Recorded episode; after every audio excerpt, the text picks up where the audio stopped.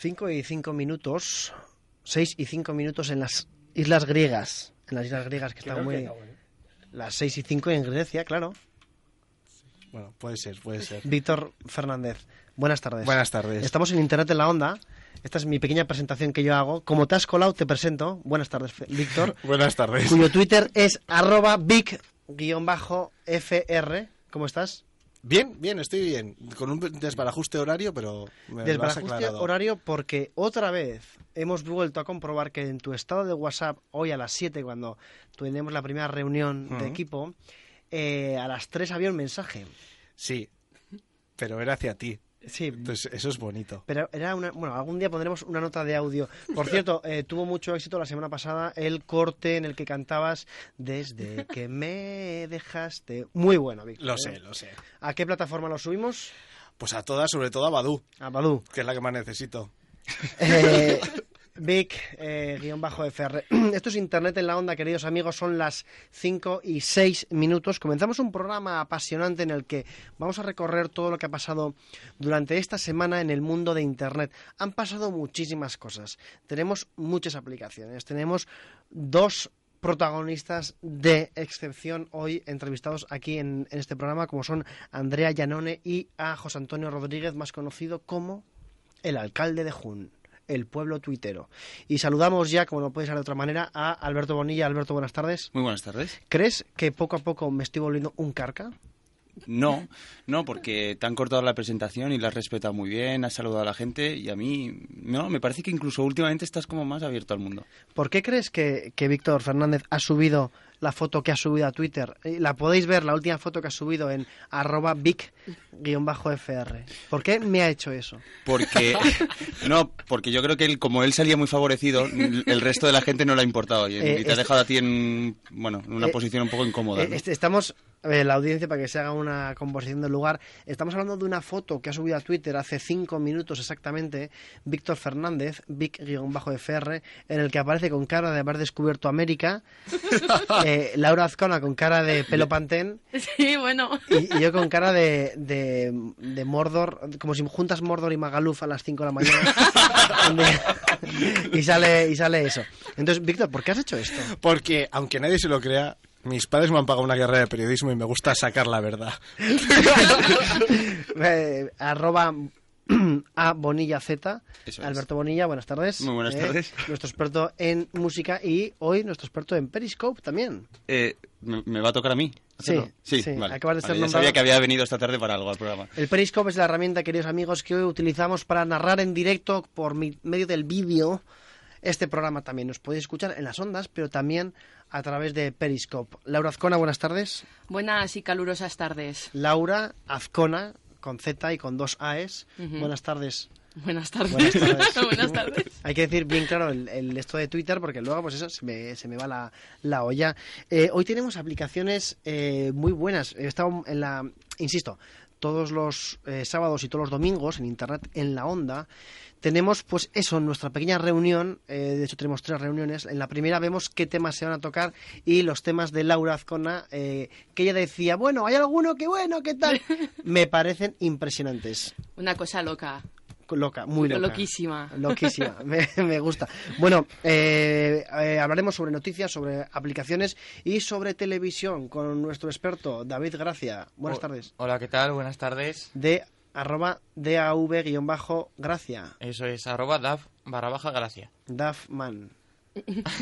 Podría ser Dafman, perfectamente. Bueno, Bueno, entonces... eh, pero bueno, eh, entiendes que te- tenga que decir esto, ¿no? sí, sí, sí, sí. Eh, Comprendido. Comprendido. Es que Bueno, Faltaba mi cara, faltaba el periscope para que se hubiera visto mi cara cuando me has llamado Duffman. creo. Sí, sí. Lo malo de la foto que ha subido Víctor Fernández, amigos, y tenemos que decirlo, es que, claro, la gente me mirará a mí por tener la cara que tengo, pero si nos fijamos bien en la cara de Laura Azcona...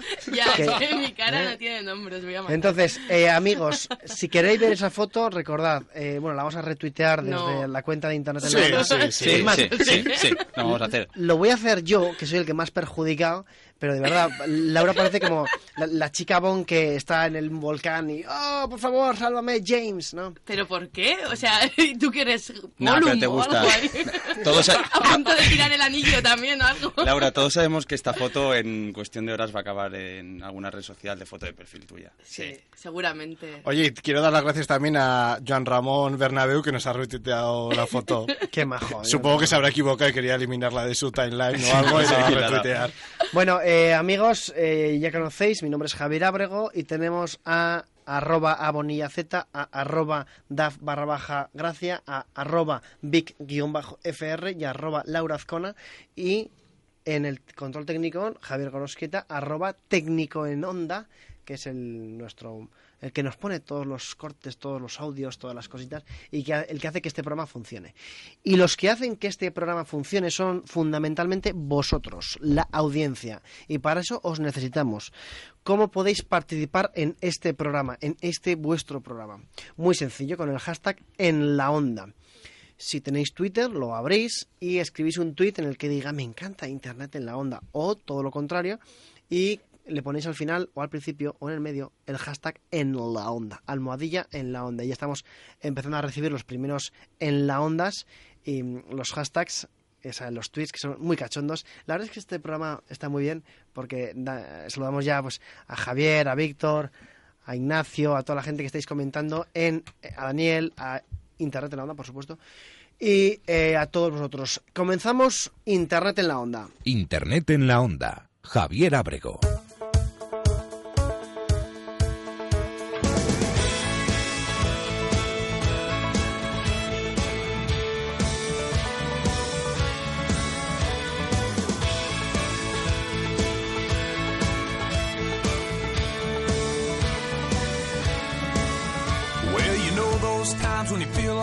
A sign there on your back. Says, I don't mind if you kick me. Seems like everybody has. Things go from bad to worse. You think they can't get worse than that, and then they do.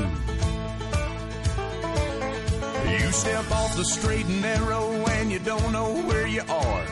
The needle of your compass to sew up your broken heart. Ask directions from a genie in a bottle of Jim Beam and she Y como no puede ser de otra manera, tenemos abierto aquí el Twitter en primer lugar.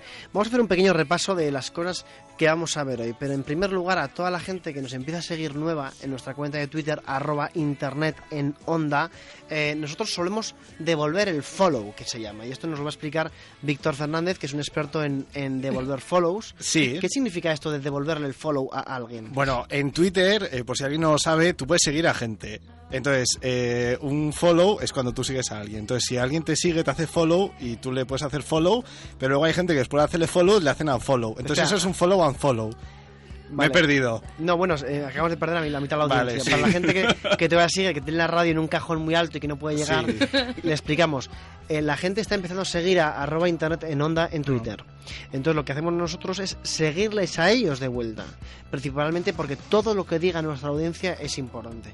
Y lo que decía Víctor, el follow and follow, follow significa seguir en castellano manchego. Y lo que viene a decir es, pues que yo te sigo para que me sigas, para tener más seguidores y luego cuando me empieces a seguir, te haré unfollow. Y eso está Mal. muy... Mal. Eso es traición. Eso es tradición. O traición. Un poco de todo.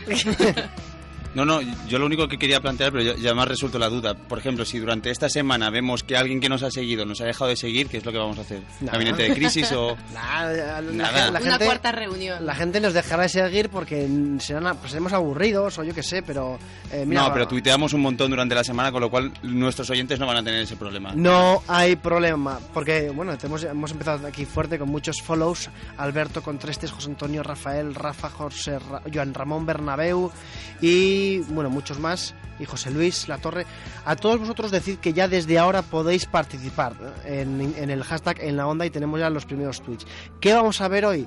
Vamos a ver, por ejemplo, aplicaciones que nos van a sacar de algún apuro, de algún apuro muy importante y nos las traerá Laura, Laura Azcona y algunas frases típicas de, Twitter, a decir, de Internet, Laura. Sí, también es así, porque tenemos una brecha generacional O sea, hablo yo porque a mí también me empieza a pasar, por ejemplo, con mi primo pequeño, que hay veces que pues la, la gente más joven habla y habla con expresiones un poco surgidas de internet. Entonces, no te enteras No te enter- Bueno, y tú que tienes 21 años... eh, en cada eh, pierna. Sí. eh, tiene- em, no lo voy a preguntar, pero si lo preguntara, preguntaría quién es el más joven del equipo. Y no lo voy a hacer. No, es mejor preguntar quién es el segundo más joven. Ese es el que mola de verdad. Yo sé que, que el más viejo es John San Julián, el subdirector del, del programa, y que no está aquí, está al otro lado del cristal, pero yo sé que no soy el más viejo. Bueno, también veremos que a la gente le da exactamente igual. Veremos aplicaciones para festivales. Eh, alguien que se ha comido en muchos festivales, como, como es, por supuesto, Alberto Bonilla. Sí, alguno que otro. ¿A cuántos festivales has acudido tú gracias a Onda Cero que, que te ha dado pase VIP para conocer a Vetusta Bueno, realmente, realmente a todos. Es que si no consigo pase con Onda Cero, ya directamente no voy. ¿Y cuántos has conseguido con pase de la COPE? Con pase de la COPE. eh, no, ninguno, ninguno. Vale. Ninguno, porque aunque estuviese en la COPE diría que voy con Onda Cero. Porque mola más. Mola mucho más. Mucho Muy más. bien. Aplicaciones para festivales, cómo sobrevivir a un festival, lo veremos hoy. Veremos eh, todos... Bueno, la verdad es que hay una caja sorpresa encima de la mesa que es la sección de Víctor Fernández. Sí. Que nadie- Acaba fuerte, ¿eh? Solo voy a decir eso. Que, que nadie la conoce. Es más, creo que ni él mismo la conoce porque Sí. es al- en el transcurso del programa cuando se conforma esta caja sorpresa.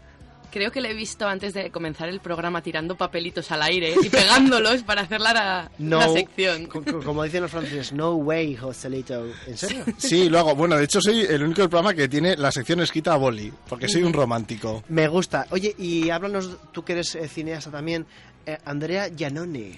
Sí, pues es una chica a la cual vamos a entrevistar hoy que ha creado el Film Market Hub, que es una cosa muy interesante porque es una plataforma donde si tú eres guionista, si eres creador, no solo puedes crear tu perfil como si fuera LinkedIn para encontrar trabajo, sino que también subir tus proyectos para que luego los productores los vean y te los compren directamente. Pues un guion, lo que sea. sí, sí, sí. un- qué bueno. a veces censuran. Fotos, bueno, depende. Como en este programa. En este programa no hay censura. Que se lo digan a Alberto Bonilla. Eh, sí. ¿Tú te has sentido censurado alguna vez en este programa? Jamás, jamás, jamás. Pues eso, pues eso, que, que se lo pregunte a Alberto Bonilla. Eh, eh, Andrea Llanone, creadora de Film Market Hub, empresa española, eh, española emprendedora, una tía echada para adelante. Y tendremos también al alcalde de Jun, por supuesto, que ya hemos contado, pero también David Gracia, todo lo que ha dado la televisión de sí esta semana, que es mucho, ¿verdad? Sí, porque además vamos a hablar también de aplicaciones, de cómo las televisiones están empezando a usar las aplicaciones y las redes sociales y la verdad que tenemos casos bastante curiosos y muy interesantes. Oye, nos dice Esther que ella no nos va a dejar de seguir.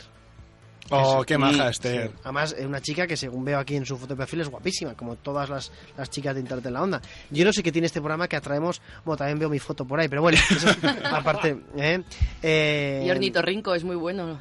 Ornito- Ornitorrinco dice, respecto a la foto que hemos subido en Twitter, atención, y no lo he leído, más que la primera frase, la foto no está tan mal, no eres de Mordor, más bien es cara de inspector fiscal. Es un Eso poco- nunca te lo habían dicho. No. Javier. Pero bueno, eh, ¿eso es bueno o es malo? Es que no, no sé, sé. qué cara tiene un Es, inspector es un fiscal. poco cara de Montoro, lo- de señor Barnes.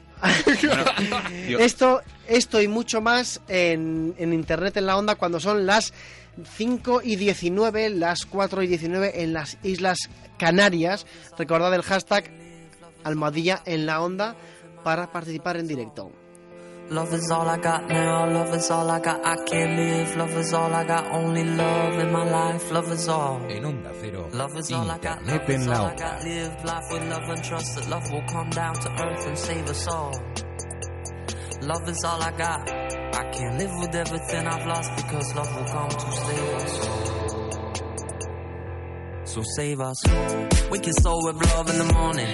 Bueno, eh, vamos con la actualidad de la semana, que es que, bueno, si puedo, si puedo, porque, en fin, después de los comentarios de nuestro técnico en onda, en fin, ¿Qué ha dicho? Ya, si, lo- eh, si se dice, se, se, se me dice. acaba, se me acaba de olvidar, se me acaba de olvidar. Ha pedido, ha pedido respeto, respeto. Me parece muy bien.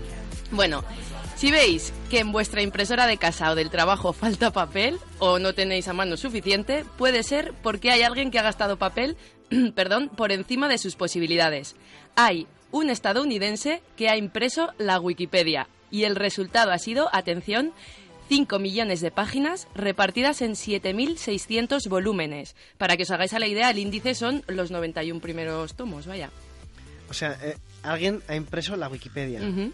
Pero cuando terminas de imprimir la Wikipedia, entiendo que habrá como 15 artículos o 250. Eso es, eso es. Él comentaba en, en el artículo, pues que, que, bueno, que está completamente desactualizada y que ha sido algo más como una expresión artística porque en el momento en el que se imprime ya deja de estar actualizada. Entonces, bueno, esta persona, que bueno, que seguro que es la que más tinta ha gastado en su vida, es una artista que dice que eso, pues que quiere concienciar un poco del volumen de información que manejamos hoy en día. Se llama Michael Mandiver y ha puesto a disposición de todo el mundo, atención, durante dos semanas, el archivo para imprimir la Wikipedia completa que, completa que él ha hecho en una web de impresión bajo demanda y pesa nada más y nada menos que 11 gigabytes. 11 gigabytes de texto que pueden ser al kilo Al kilo, kilo y tres cuartos. dos toneladas. o- o- Yo mm, supongo que no tendremos el dato, pero me gustaría saber con qué tipografía lo ha hecho. Porque yo me la imagino como. Wingdings. co- no, yo me la imagino como en mis trabajos del colegio, en Comic Sans y con letra grande y dibujitos para rellenar mucho. Sería muy bonito. Tú, eh, Víctor Fernández. Sí, había ordenador cuando yo estudiaba. Sí, lo que me, me extraña no es eso. Lo que me extraña es que estudiaras. Bueno, ya te he dicho, Comic Sans, dibujos, Comic tal, Sans, para rellenar. para la audiencia, para la gente que no lo conozca, que supongo que no será nadie, ¿eh? Comic Sans es la, eh, la fuente, el tipo de letra utilizada en el infierno por Satán. Sí. es. Es lo peor Sí, pero del es, mundo. es como graciosa, ¿no? Pero y tú y tú, li- tú- bueno, tú sabes, y ya lo voy a confesar, querida audiencia, la primera página que yo creé en su vida, en su día, creacuentos.com, año 98, estaba íntegra en Comic Sans. ¿Ves? ¿Ves? Vamos, chocamos, chocamos. Venga, vamos a chocar. Y ha funcionado muy bien, ¿no? Ha triunfado en el mundo Bueno, eh, tuvo dos años, Dos años, de- del 98 al 2000. sí, no, de tres años del 98 Luego al con el 2001. efecto 2000 se la cargaron. Ya. No, pero bueno, eh, luego fue fue mm, un proyecto cuyo dominio se liberó hace poco, por cierto, tengo que decir, y lo compramos. Pero bueno, esta persona, eh, podríamos llamarle el colgado de la semana, ha impreso la Wikipedia. Eso es, ¿Y eso dónde la tiene guardada? Pues la tiene expuesta en un, en un museo de Nueva York ahora mismo. Pero será, no sé, como el Empire State o algo así de grande, porque para Mm, ponerse... Como tu casa, que todos sabemos que tienes una casa con lago. Sí, bueno, en el, en el lago como. En el lago como, me, me encanta ese lago. Mm, Laura Azcona, eh, me están entrando mis dudas, porque claro, esta persona habrá impreso la Wikipedia y saldrá Esperanza Aguirre como presidenta del PP de Madrid. Sí, o como presa a la fuga después de los incidentes de Gran Vía. Sí, entonces, em, claro, habrá que actualizarla. ¿Podrías, o sea, podría el tío comprarse un bidón de Tipex enorme para que la gente, para que vaya, eh, por ejemplo, eh, eh, Esperanza en la onda, iba a decir, no. Esperanza Aguirre, Esperanza Aguirre, a corregir su Wikipedia y decir, "Oye, mira, ahora soy eh, la oposición en el Ayuntamiento de Madrid, ya no soy presidenta de nada y como mucho, como mucho, eh, las 24 horas de Le Mans, ¿verdad? Eso es. Seguimos. Bueno, más cosas. Qué poca, qué poca aceptación mi chiste. Sí, desde luego es que, en fin. Es que ha sido muy largo. Ya, ya, ya, qué falla. Bueno, más cositas. Un palo de selfie ha provocado un atasco de dos horas en una montaña rusa.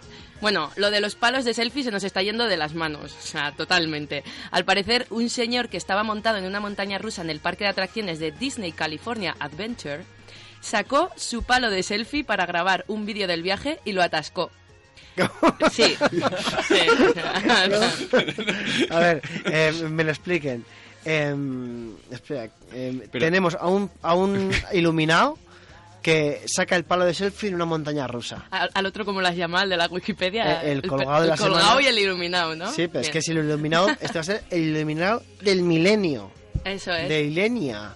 Bueno, pero es que lo triste es que todos los que estaban montados en, en la atracción en ese momento se quedaron bloqueados justo en el tramo de subida que está...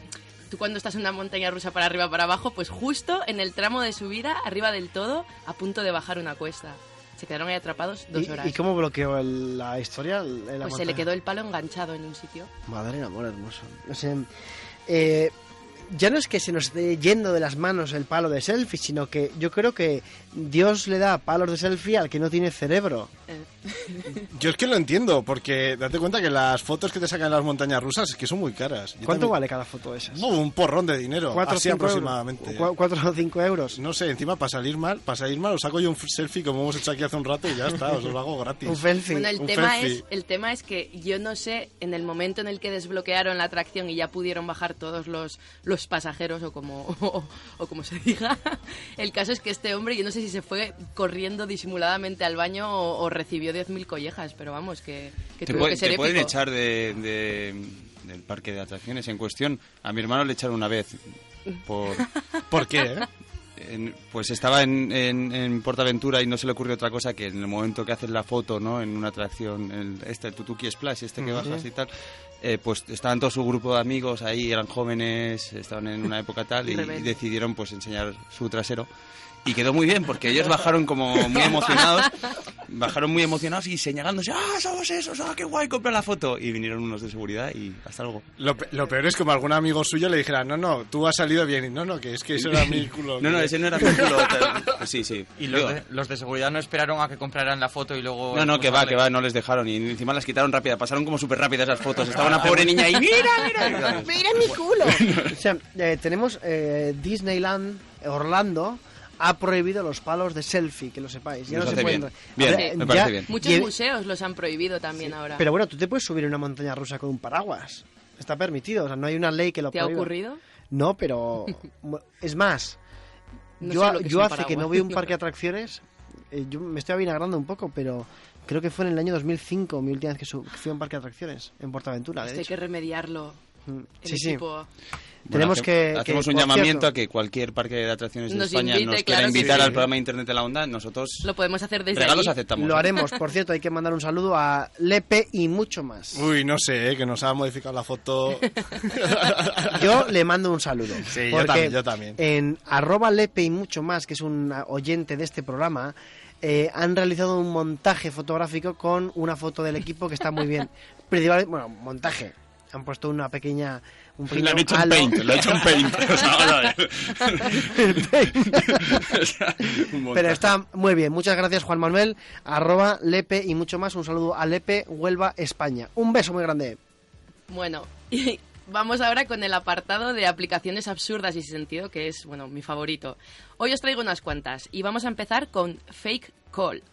Fake Call es una aplicación que te ayuda a fingir una llamada, de mentira obviamente, a tu móvil. Dice que puede ser muy útil pues para salir de una situación embarazosa o para cuando te quedas sin conversación en una cita. Vamos a poner un ejemplo de cómo sería un- un- el uso de fake call, ¿no? Por ejemplo, reunión de internet en la onda, eh, estoy yo hablando y entonces Víctor Fernández, por ejemplo, dice, hasta aquí hemos llegado, no quiero seguir escuchando a esta persona Hablar de Bon Jovi. Y programa el fake call, que es una aplicación muy sencillita, y le dice que parezca que me llaman dentro de tres minutos, ¿no? Lo deja encima de la mesa y de hecho empieza como a, involucrarse en la conversación, ¿no? Mm, Buen tema, Javier, qué bueno eres, Javier. Muchas gracias, Javier, por ser el faro que nos guía en la oscuridad. Y de repente fake call hace su aparición y le suena el teléfono a Víctor y de hecho parece que es una llamada y oh, mm, per- mm, perdón, mm, perdón, tengo que coger esta llamada, ¿no? Puedo decir una cosa, no digo que lo haya hecho, pero hay otra fórmula que es eh, ponerte el cronómetro del móvil con una canción en vez del típico pipi pipi pipi con una canción que parezca de móvil y te pones tres minutos y entonces No lo has hecho, ¿verdad? Se te acaba de ocurrir Se me ahora acaba de sobre ocurrir. la. Estoy, estoy- estoy de acuerdo, eh, Víctor Fernández, arroba Vic-FR. Pero hay una cosa con la que no contabas. Que cuando pasa eso y yo veo tu móvil, cuando alguien te, te llama y suena un móvil, inconscientemente vas, tu mirada va hacia el móvil.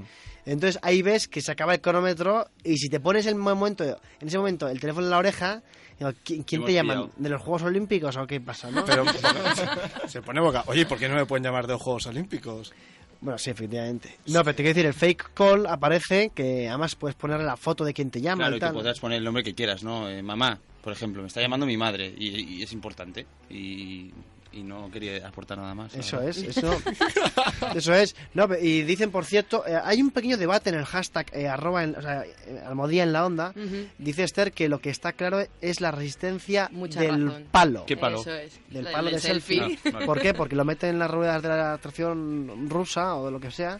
Y De la atracción rusa. Perdona.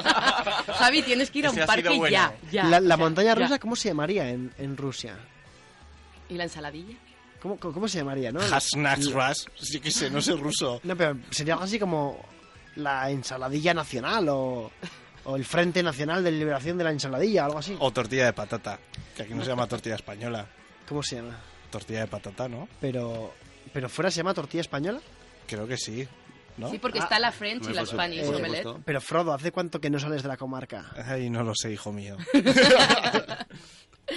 Bueno, más aplicaciones. Eh, RunPi. Run de correr, que se escribe R-U-N. Y Pi... No, oye, oye perdóname, Gra- Alberto Bonilla. Gracias, Laura. Gracias por darnos las clases Que todo el mundo es angloparlante como tú, eso hay que Eso entenderlo. Eh, voy a hacer una pequeña aclaración. Eh, la última vez que yo estuve en un parque de atracciones, si me lo dicen por WhatsApp, fue en 2009 en Disneyland en Tokio, justamente. Y ha sido... ¡Hala! Ay, mira qué Y, y han, y sido, verdad, y han ¿eh? sido tus hijos, ¿no? Que te han tenido que recordar, oye, papá, nos llevaste. Eh, no, porque no existían en aquella época. Eh, no, era en no 2009. existían. No, no, no existían, no se habían, eh, no se habían formado como personas. Ha sido un familiar mío que... Bueno, es que esto no le interesa a nadie, perdón. Sí, bueno.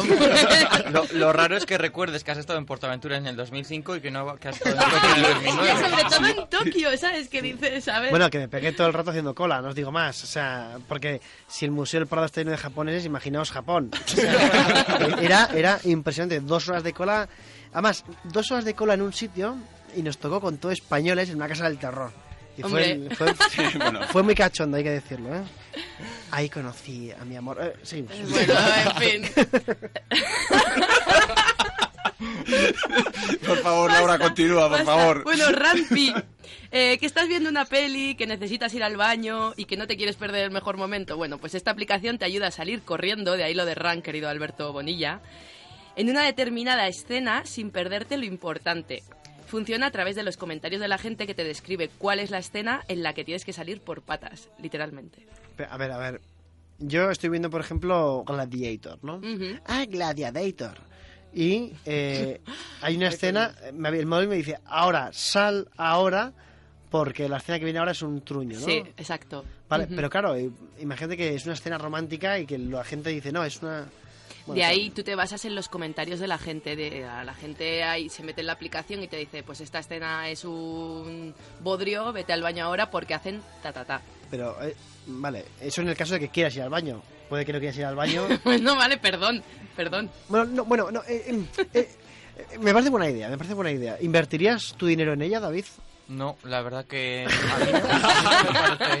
estaba recordando de hecho que me interesaría casi más al contrario que te dijeran esta no te la puedes perder porque por ejemplo yo recuerdo ir al cine a ver Origen que todo y me había dicho mucha gente, muchos colegas, muchos amigos, la primera escena es muy importante, justo tuve que ir al baño antes de que empezara la película y cuando volví ya me había perdido la primera escena que era la más importante, entonces justo veo que sería más interesante lo contrario de esta aplicación. O- o- o- Rampo, por ejemplo. Pero eso es para otra cosa. O, o- venir con los deberes hechos de casa también. Sí. Em, ¿qué, ¿Cuál es la primera escena de origen? Pues no lo sé porque no la vi. Pero, Pero no la has vuelto a ver, ni siquiera curiosidad, te la compraste No, en se me ha quedado ese Blu-ray. trauma. Yo tengo que confesar que yo estaba en el cine cuando con David cuando él dijo "Mm, voy a ir rápido porque la primera escena no me la puedo perder. Cuando empezó la película fue muy gracioso. La escena no era de humor, pero a mí me lo pareció. eh, ¿sabemos cuál es la primera? ¿A- a- ¿Alguien de la audiencia? Sí, sí, sí, creo que aparece él como en una mesa con No un recuerdo. chino Ah, sí. eh, o algo así, que están como negociando, hablando Ujú. así como muy seriamente. Y luego ya es lo, lo de la peonza encima de la mesa y Eso todo. es. Bueno, que estoy haciendo un spoiler aquí que... No, no, no, ve, es la primera escena, es una... Por cierto, nos pregunta JJ Medina ¿eh? cuál es la aplicación de las llamadas falsas. Y le repetimos, se llama Fake, F-A-K-E, Call. Y, no, y, no, y no call. le queremos preguntar a él para qué quiere utilizarla. JJ Medina, sí. Eso sí que es un spoiler ahora, porque era... ¿Para qué quieres utilizarla? Ya está. no, pero buena pregunta, ¿eh? Eh, Está teniendo mucho éxito la, la foto de Lepe y mucho más de Víctor Fernández. Y nos envía Julián Velasco en El Averno No hay ángeles, una canción parece que compuesta por él, eh, el Marqués, y muy buena. Julián Velasco me suena que es compositor, fíjate, no sé por qué. Me suena ese nombre. Seguimos. Ujú. Bueno, ahora os voy a hablar de una aplicación que os sirve para detectar si un melón está verde o no. ¿Vale? Abramos ese melón. Abramos ese melón. Se llama Melón Meter. Porque si lo leo literalmente es melón meter, entonces ya sabía que iba a tener, ya sabía que iba a tener chiste por algún lado, entonces bueno, en fin, que lo sepáis. Melón Entonces, Meter. Eso es. American Pie. Esta aplicación te indica el nivel de madurez de un melón o de una sandía sin necesidad de abrirlo. Así que no voy a poder. Pero ¿y cómo lo hace? Pues mira, una cosa, permitidme que la cuestione antes de explicarla, pero es que esta aplicación dice que funciona colocando el móvil encima del melón y dando unos golpecitos con los nudillos. Y según el tipo de ruido que emita, se supone que está maduro o no. Ah, ¿Está Maduro o cualquier Ah, otro pre- presidente? Por cierto, eh, dice Homero Gómez que si tanto sabéis de Internet, conoceréis a los Bronies. Son fans de MLP que invade la Internet de fotos de los personajes ponis. Homero Gómez Pérez Este es como el tuit de Rejón. Tuitea como de rejón. Explícanoslo, tanto que sabemos de Internet, Yo no he explícanoslo. entendido nada. Yo Yo tampoco, tampoco. pero bueno. Eh, si alguien de la audiencia quiere participar, recordad que estamos con el hashtag abierto, de par en par. Este programa es totalmente abierto. El hashtag es en la onda. Eh, almohadilla en la onda. Hashtag, hashtag, hashtag. Ya podéis participar. Vale. Pues la última, que en realidad no sé por qué la meto aquí, porque para los chicos me parece de lo más útil, se llama Ata tu corbata. Y ahora que es época de bodas, pues os puede venir muy bien. Ata tu corbata sirve obviamente como tutorial para hacer cualquier tipo de nudo de corbata. Incluye vídeos y todo. Yo la tengo. ¿Sí? ¿En serio? ¿La tienes? La mía se llama Houta Yatai. ¿Cómo? Es como atar una corbata, pero en inglés. Jota de ahí. Sí. Suena un poco a Sí. Tokio ¿Y también. una pajarita, por ejemplo? Eso ya se me va de las Eso, manos. eh, a mí me parece ¿Sois de imposible. pajarita o corbata? ¿Vosotros de qué De sois? corbata. Laura, tú no respondas. No hace falta. Pero, eh, Corbata totalmente. Lo Sí. raro es que, que Víctor llevas corbata. De normal, sí, en las bodas. Aguanta tres minutos, pero la lleva. Sí. Oye, no. nos acaban de enviar una foto de una cosechadora. Ángel, Ángel María. Y la esté trabajando. Ángel María López Galar, desde su cosechadora, nos ha enviado una fotografía. Qué grande. Fantástico. Arroba M Galar. Muchísimas gracias. Qué grande. Me gusta más esto que las fotos que nos enviaban el verano pasado de playa y tal, que me daba como más Sí, envidia desde la luego sí. playa. Guau, pues has hecho un llamamiento, ahora van a empezar aquí a Ya, rodar fotos ya. de playa y fatal. Si alguien nos escucha eh, desde la desde la, mm, la playa y quiere mandarnos las fotos, que nos la mande a arroba eh, las mañanas de cope, por ejemplo. que no, no nos va- no, que no queremos ni, ni verlas. Eh, fantástico, Laura Azcona, fantástico. Muchas gracias, Javier. Eh, si tuvieras que quedarte con una de estas cuatro aplicaciones que nos has dicho, ¿cuál sería? Con la que ha dicho Víctor en Tokio. Yatai. How to tie a tie. Sí, efectivamente, obvia. Eh, how to tie a tie. Eh, c- ¿Cómo sería una correcta pronunciación de, de, de How to tie a tie? Eh, ¿Tú quieres saber inglés, Alberto Bonilla? Pero, pues ya lo habéis dicho, ¿no? Pues... Pero bien dicho, le hemos dicho how to No, no, no, no, no, no voy a pronunciar. Yo en otros idiomas, pero en inglés no, es que es muy mainstream. Y yo Pues no- en- en que yo no norcoreano. hablo- Es muy no. mainstream. Que yo no hablo idiomas que habla así la gente normal de la calle, ¿no?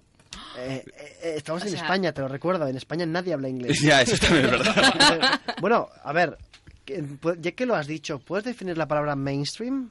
Mainstream, ¿sabes? Pues mainstream sería eh, la corriente dominante, ¿no? La, la- eh, la música para el público en general es música mainstream, ¿no? Pues Por eh, ejemplo, también, algún grupo eh, que puedes decir que no sea de New Jersey, por ejemplo, que sea mainstream. un grupo que sea mainstream, pues eh, aquí en España, pues el canto del loco en su época era muy mainstream. Pero A ahora el todo el mundo loco- le gustaba. O sea, si no es mainstream, pasa a ser hipster. No, no, no, o sea, tú puedes... son... No, no, no, no, nunca puedes pasar del mainstream a ser así indie, hipster, chungo. O sea, nunca, nunca. Sí que puedes pasar de ser un hipster a ser mainstream. Pero la gente que es hipster quiere ser mainstream, entiendo yo.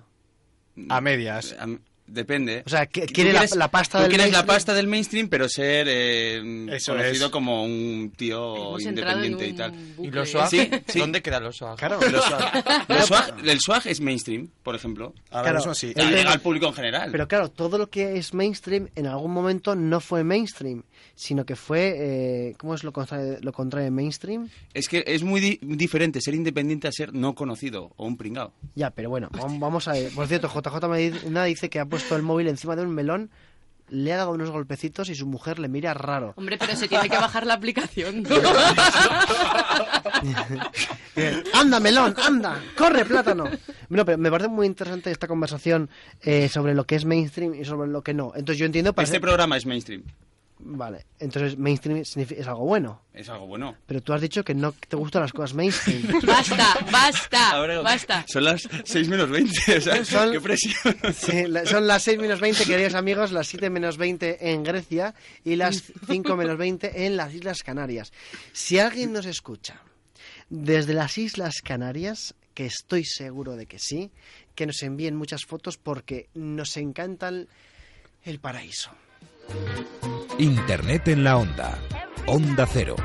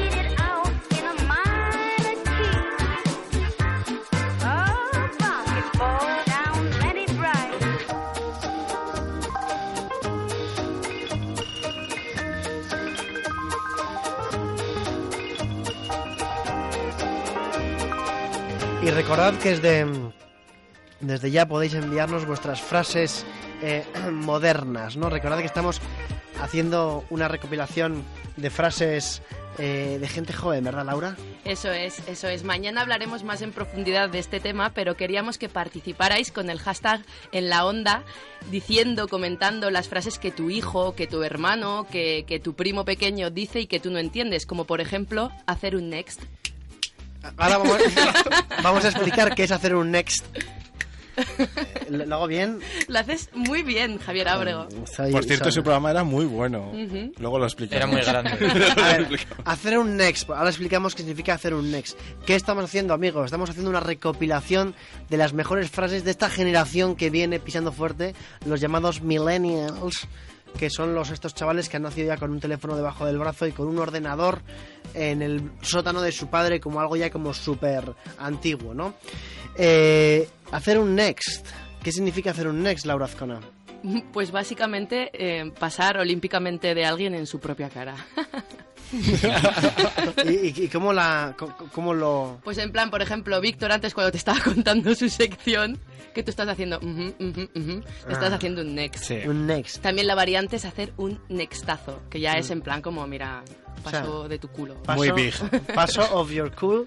Entonces, eh, ¿eso de dónde viene? Es que había un programa antes que lo echaban en Neox por la O en a MTV. mediodía y en MTV, un programa original de MTV que luego lo adaptó Neox, que era un autobús, por ejemplo, si era un chico que quería ligar, había un autobús lleno de chicas y entonces iba a hacer pruebas y cuando una chica no le gustaba decía next y pasaba a la Ah, siguiente. Claro, las chicas tenían que intentar gustarle al chico. Eso es. Pero también había al revés, ¿no? Sí, también había Sí, al revés. también había al También revés. chicos con chicos y Sí, todo. también, y, Sí. y Por cierto, chico- y chicas con chicas. Y lo mejor era que cuando llegaba la cita al final de- le decían a la chica, o sea, o al chico al que tocara, ¿no? Has aguantado a tu pretendiente 30 minutos, te puedes quedar 30 euros o hacer una segunda cita. ¿En serio? ¿Les daban Sí, dinero? sí, sí, sí, sí. Pero la verdad es que no ganaban mucho dinero. De todas maneras, hacer un next sería como hacer una cobra, ¿no? Un poco. Sí, sí. de Pero más, todavía más moderno. No, es aún peor, porque un next, por ejemplo, en ese programa había gente que, que justo bajaba de la- del autobús, ponía la- el último pie en la escalera y ya le estaban diciendo next. Era lo peor. O sea, eso es crueldad. Además, a 30 metros de distancia. ¿Cómo puedes hacer un next si no eres capaz de verlo? Por cierto, nos dice Patricia Lehmann que sepas, Alberto Bonilla, que mainstream significa pret a porter. Depende para qué es bueno, coma. Si eres tú el que vende, quieres que tus productos sean masivos. Por supuesto. Me parece, me parece buena reflexión. Lo que dice Lehmann es que, claro, una cosa es ser independiente, que está muy bien, Patricia Lehmann, y otra es, oye, que yo me estoy ganando la- la vida aquí. mm, Bon Jovi puede ser muy mainstream, pero yo lo que quiero es la pasta de Bon Jovi. Pero bueno, bueno, o el culo de Bon Jovi, ¿no? Que quiere mucha gente. Sí. es lo que hay. ¿no? Y hay hashtags para eso. Podéis consultar mi Wikipedia impresa. Eh, las 5 y 44, las eh, 6 y 44 en Grecia. Y en breve estaremos ya con Andrea Giannone, que sé que lo estáis esperando.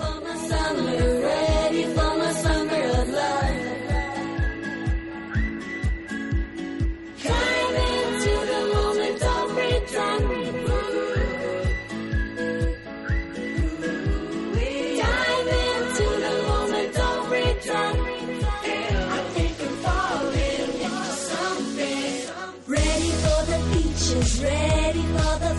I want. Waiting for the parties, waiting for the careless. I think.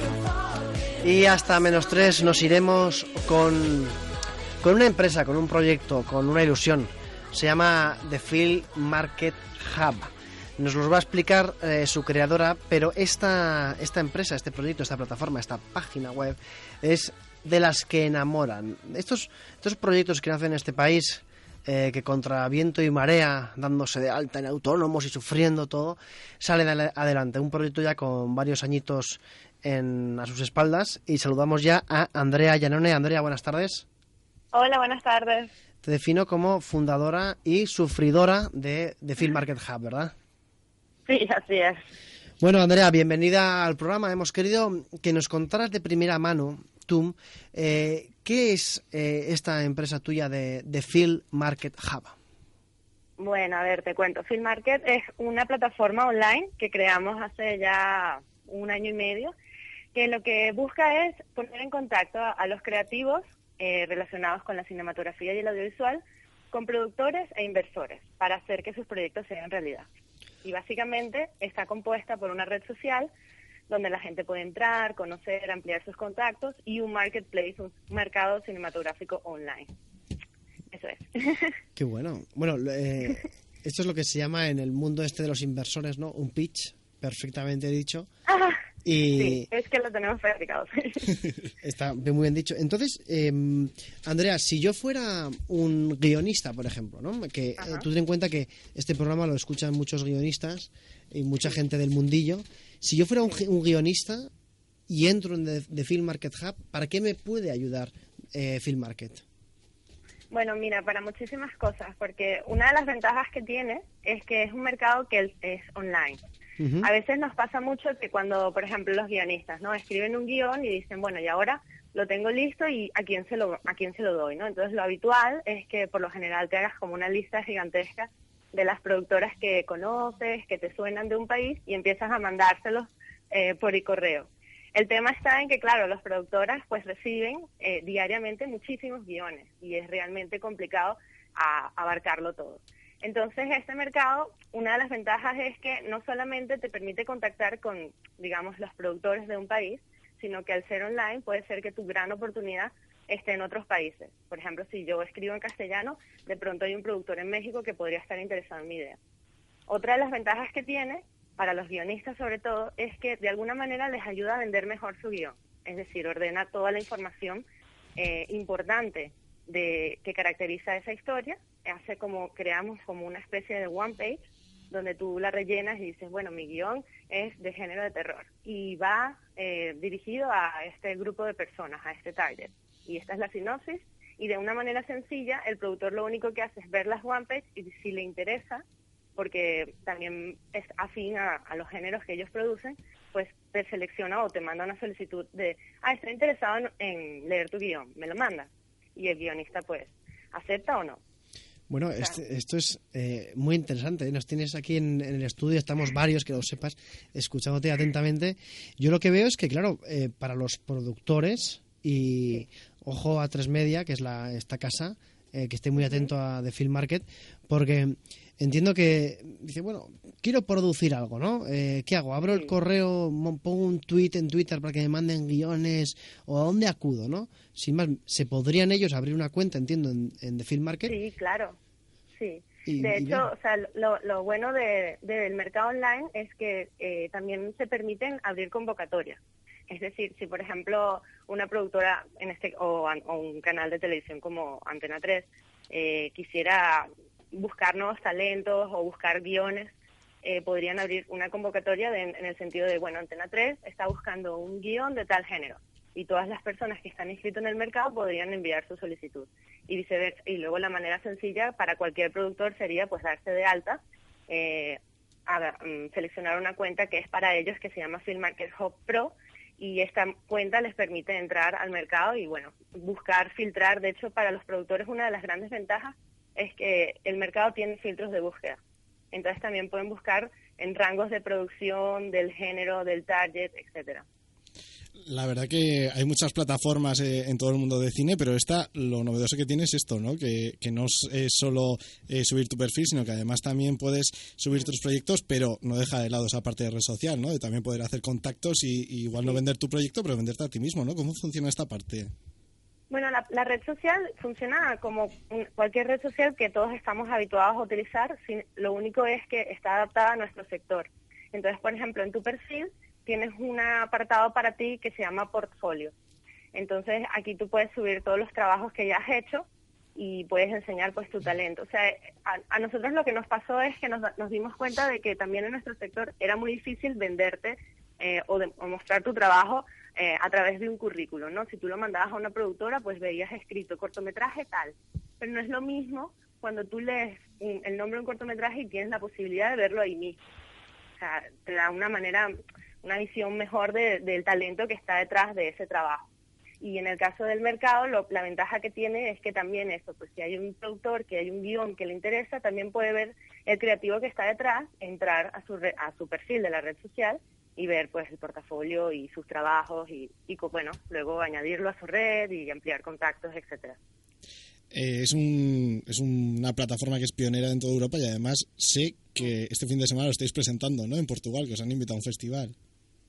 Sí, bueno, hay un festival en Portugal que es para los nuevos directores y en este caso pues a nosotros nos, nos invitaron a participar en todo lo que es el evento de pitching, eh, bueno, como una empresa online eh, que participa en el proceso de pitching y bueno, aporta eh, valor a, lo que está sucediendo ahí. Qué bueno, oye, enhorabuena por, por eso. Eh, está claro que, mm, bueno, según lo que nos has contado, Andrea, y, y lo que hemos visto de Film Market, que Sí. Film Market es una, una plataforma que es una buena idea, está visto que es Mm. una muy buena ejecución. ¿Cómo es la parte, la, la Andrea empresaria, por así decirlo? Tú decides, oye, vamos a lanzarnos a crear la empresa, vamos a intentar montarla. ¿Cómo ha sido eh, ese paso? ¿Cómo es tu día a día también? Bueno, mi día a día es mucho trabajo porque el tema está que hace dos años cuando se me ocurrió la idea, eh, era en parte, bueno, porque yo también soy productora y estaba tratando de levantar varias películas, pero veía que era como más complicado de lo que en verdad el proceso es, ¿no? Eh, era muy difícil, eh, por ejemplo, contactar con las cadenas de televisión, era mucho más sencillo si viajabas a un festival en Estados Unidos, te los encontrabas allí. Entonces mm, me di cuenta de que realmente si nosotros optimizáramos ese proceso, todo fluiría mucho mejor. Y qué mejor que el Internet y las herramientas online ¿no? que están como de alguna manera revolucionando todos los procesos administrativos. Y así fue como pues se nos, bueno, se me ocurrió hacer la plataforma de manera online. La decisión fue básicamente porque, no sé, no eh, fue un poco locura en el principio, también parte de inocencia de decir, bueno, a ver, montar una plataforma así no debe ser tan difícil. Y después cuando nos pusimos manos a la obra, realmente nos dimos cuenta de que estábamos creando eh, una plataforma muy grande que abarca muchos targets y entonces, claro, el día a día de nosotros es un trabajo constante, pero bueno, muy alegre porque realmente la, digamos que la aceptación de la empresa a nivel España ha sido muy positivo. Todas las personas que nos hemos acercado eh, han sido muy muy cercanas y nos han dicho, oye, la verdad es que es una iniciativa muy interesante. Incluso productoras muy, muy importantes de España eh, también se han sumado y nos están apoyando, nos están ayudando a, generar pues esa, esa red de contactos dentro del, del sector para atraer y que, bueno, que al fin y al cabo lo que representa el hub, que es como un punto de encuentro de todo nuestro sector para intercambiar sinergias. Eh, ¿Sabes que, Andrea, de normal, Sí. cuando hacemos una entrevista en Internet en la Onda, eh, está- ahora mismo hay cuatro personas en este estudio, para que tengas una idea de, de con, con quién estás hablando, ¿no? Cinco en concreto. Como cinco, sí. Eh, estamos todos siempre con- como muy acelerados, como y estamos ahora escuchándote todos eh, obnubilados. De verdad te lo digo. Y no lo había visto esto, y lo digo al equipo, porque es impresionante, porque también vemos en ti, vemos en, en ti pasión, vemos esfuerzo, vemos mucha dificultad para sacar la, la empresa. Y bueno, oye, te queremos, en primer lugar, agradecer que hayas estado con nosotros en, No, a vosotros. Pues ha sido una gozada, eh, Andrea. Te, dese- te deseamos muchísima suerte y por favor recuerda que esta es tu casa y esperamos volver a hablar contigo pronto y que sean muchísimos los éxitos que tengas. Muchísimas gracias a vosotros. De Phil Market Hub y podéis encontrarlo en Twitter también en arroba Phil Market Hub, H-U-B, la última, arroba Phil Market Hub. Muchas gracias, Andrea. Muchísimas gracias.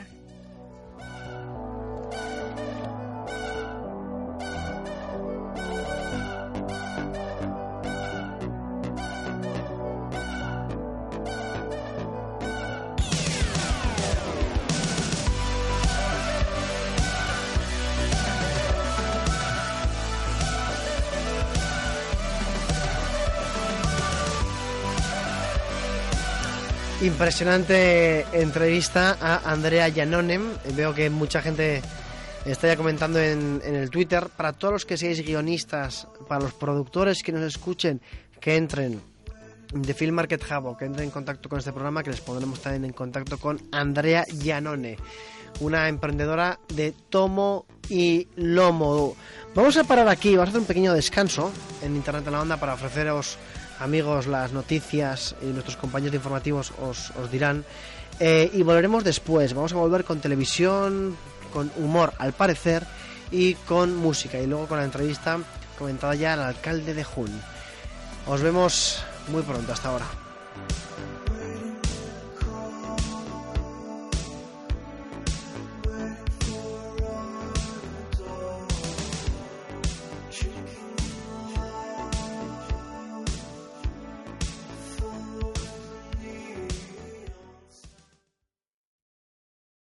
Barcelona, Hotel Setses. Este hotel de cuatro estrellas, cercano a la Rambla y con el mejor desayuno de la ciudad, está disponible en 115 webs de reserva con seis precios diferentes. ¿Y por qué lo sabemos? Lo sabemos todo sobre hoteles. Hotel Trivago. Y este es un Ford Fiesta con tecnología sin Conaplin con un descuento de hasta 6.100 euros, todo incluido llave en mano. ¿Qué? Ya nada. Si te lo decimos tan rápido es por algo. Date prisa, Ford renueva sus exposiciones. 1.500 coches de exposición a un precio especial. Infórmate en Ford.es. En junio Ford renueva exposiciones. Red Ford de la Comunidad de Madrid. Valencia, Hotel Villa. David y Carlos se hospedan en este hotel en pleno centro. Duermen en el mismo tipo de habitación, la doble estándar. Pero Carlos ha pagado mucho menos por su reserva. ¿Y por qué lo sabemos? Lo sabemos todo sobre hoteles. Hotel Trivago. Onda Cero, Madrid. Lelutier presenta Chis, Antología. Lo que yo siento se puede resumir en una palabra, mil gracias. Dos, dos mil gracias. Una selección de las mejores obras de Lelutier. Del 4 al 9 de marzo en el Barclay Car Center. A la venta en lelutier.com y puntos habituales. Barcelona, Hotel Setses. Este hotel de cuatro estrellas, cercano a la Rambla y con el mejor desayuno de la ciudad, está disponible en 115 webs de reserva con seis precios diferentes. ¿Y por qué lo sabemos? Lo sabemos todo sobre hoteles. Hotel Trivago. ¿Quieres ser voluntario con tu empresa y descubrir lo bueno que es ayudar a los demás? Pues no te pierdas la octava edición del Día Solidario de las Empresas, que organiza A3 Media y Cooperación Internacional ONG el día 25 de octubre en A Coruña, Bilbao, Madrid, Málaga, Sevilla, Valencia, Valladolid, Vigo y Zaragoza. Entra en diasolidario.com y apúntate. Día Solidario de las Empresas. No puedes faltar. Bingo Las Vegas, una experiencia de juego diferente por su decoración, por su ambiente y porque puedes jugar en su terraza climatizada durante todo el año, con cena, copas y muchas sorpresas. Tienes que venir, te vas a divertir como nunca. Bingo Las Vegas, la sala de juegos que más premios reparte de Madrid. Descubre otra forma de jugar en la terraza climatizada de Bingo Las Vegas, Hermanos García Noblejas 17.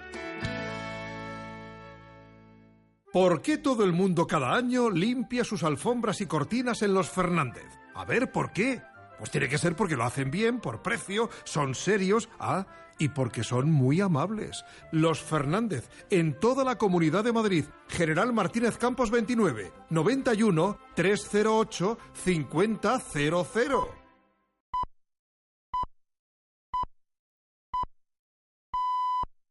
Son las 6, las 5 en Canarias.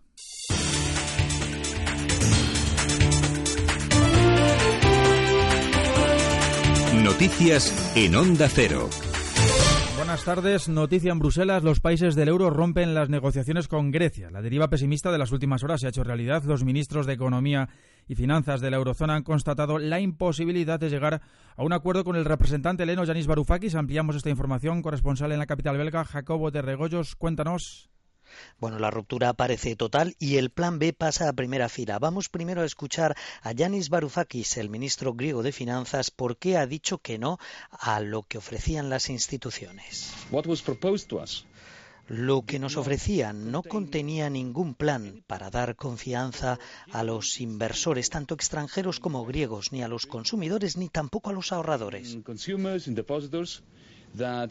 this five-month period that was recommended, proposed to us, Estos cinco meses que nos ofrecían no ofrecían ninguna garantía, dice Varoufakis. Los ministros de Economía han rechazado la prórroga del rescate para dar tiempo al gobierno griego a hacer este referéndum, es decir, no se prolonga el programa de rescate a Grecia más allá del 30 de junio. Además, el presidente del Eurogrupo, Jerome Dijsselbloem, en su rueda de prensa ha sido bastante duro. Dice que incluso si al final hubiera un referéndum en el que saliera sí finalmente no ve ni él ni nadie en el Eurogrupo como un gobierno que no cree en este programa va a poder aplicarlo. Eso sí, aún piensa que puede haber una oportunidad de que el Parlamento heleno rechace este referéndum, que lo piense bien, que lo piensen bien, ha dicho, porque no sé cómo van a sobrevivir. El ministro alemán de Finanzas, Wolfgang Schäuble, por su parte, ha dicho que ahora hay que ver las consecuencias del no griego a negociar. Es decir, ahora mismo el Eurogrupo se está reuniendo ya sin Varoufakis, sin un miembro de la zona euro, para discutir el plan B. Es decir, esto es lo que hay ahora encima de la mesa. Gracias, Jacobo. Es la noticia a esta hora. Los ministros de Economía y Finanzas de la Eurozona, que acaban de rechazar esa prórroga de rescate griego más allá de este próximo martes 30 de junio. Atenas tiene que pagar 1.600 millones de euros al Fondo Monetario Internacional el próximo martes y, de no hacerlo, entraría técnicamente en suspensión de pagos sin liquidez para solventar sus deudas. En este momento, como hemos escuchado en Bruselas, los ministros de Finanzas de la moneda única menos Varoufakis están reunidos, por tanto, para preparar los pasos siguientes. Cabe preguntarse ahora cuál será la cuestión que formule el gobierno griego a sus ciudadanos, si sigue adelante, en qué condiciones y si tiene sentido la intención de Alexis Tsipras de celebrar un referéndum el 5 de julio donde se iba a preguntar si se aceptan las condiciones de un rescate que, sin embargo, no se va a prorrogar. A partir de las 7 de la tarde vamos a contarles más novedades sobre este asunto. Igual que hiciera ayer España, Estados Unidos ha elevado la vigilancia ante posibles amenazas terroristas en el 4 de julio. El próximo fin de semana se celebra allí el Día de la Independencia con el añadido festivo del viernes, por lo que se espera que se produzcan numerosos desplazamientos y eventos de conmemoración en todo el país. La advertencia del gobierno norteamericano se produce después de los atentados de ayer en Túnez, Francia y Kuwait, de los que se han responsabilizados los yihadistas del Estado Islámico y que dejaron más de 60 muertos. Horas después, en nuestro país, el ministro del Interior, Jorge Fernández Díaz, anunciaba, fue ayer, que España sube a 4 su nivel de alerta a nivel alto en una escala de 5. Este sábado, el presidente del Gobierno, Mariano Rajoy, ha subrayado que conjugar la amenaza del terrorismo islamista es un asunto prioritario para los socios de la Unión Europea sobre el terrorismo. Saben ustedes que ayer fue un día eh, verdaderamente dramático, ¿no? Porque hubo eh, atentados terroristas, el más importante por el número de personas en Túnez, también en Francia, también en Somalia y también en Kuwait. Quiero decir que esta es la gran prioridad de la Unión Europea en estos momentos. Ayer tuvimos la oportunidad de tener un debate sobre este asunto. El investigador principal del Real Instituto Elcano, Fernando Reinares, ha señalado en Noticias fin de semana que en Occidente no serán plenamente, no seremos plenamente efectivos en la lucha global contra el yihadismo mientras no colaboremos íntegramente, por ejemplo, en el traspaso de información. Incrementar la cooperación, sobre todo en el ámbito multilateral, puesto que sigue siendo uh, de dominio bilateral básicamente. Eh, y sin embargo los terroristas pues eh, cruzan las fronteras de numerosos estados muchos de ellos tienen eh, documentación de viaje europeo que son ciudadanos europeos y sin embargo hay países donde el acudir a un campo de entrenamiento del Estado Islámico o de Al Qaeda en Siria e Irak no está condenado, mientras que en otros eh, países de la Unión Europea sí lo está. Estamos aún a cierta distancia del óptimo necesario en materia de cooperación internacional. Noticias del deporte, Gonzalo Palafox. En el Gran Premio de Holanda de MotoGP, dirección de carrera confirmado la victoria de Valentino Rossi sobre Mar Márquez, pese al incidente de la última vuelta. Márquez se mostraba enfadado tras la carrera. Si tú planeas eh, bien, cierras bien e intentas ser eh, lo más eh, lo más preciso que, que, se puede, creo que, lo he hecho lo he hecho perfecto todo, pero pero bueno, al final lo que no esperaba y lo que no entraba en mis planes era era que, lo verde sirviese, ¿no? Pero pero al final estoy estoy contento por eso. En fútbol, en la Copa América, esta noche Brasil se enfrenta a Paraguay sin Neymar. Recordar que en menos de una hora el Real Madrid y el Rayo Vallecano juegan en Ceuta la final de la Copa del Rey de Juveniles y en hockey sobre patines esta noche a las 9, final del Mundial España-Argentina. Es todo. Más noticias en Onda Cero cuando sean las 7, las 6 en Canarias. ¿Tienes un juguete con el que ya no juegas? Neos Kids y la Fundación Crecer Jugando presentan una iniciativa solidaria para dar una nueva vida a los juguetes. Tus juguetes harán felices a muchos niños. Comparte y recicla entre los días 19 de junio y 12 de julio. Consulta toda la información en compartirecicla.com. Compromiso a tres media.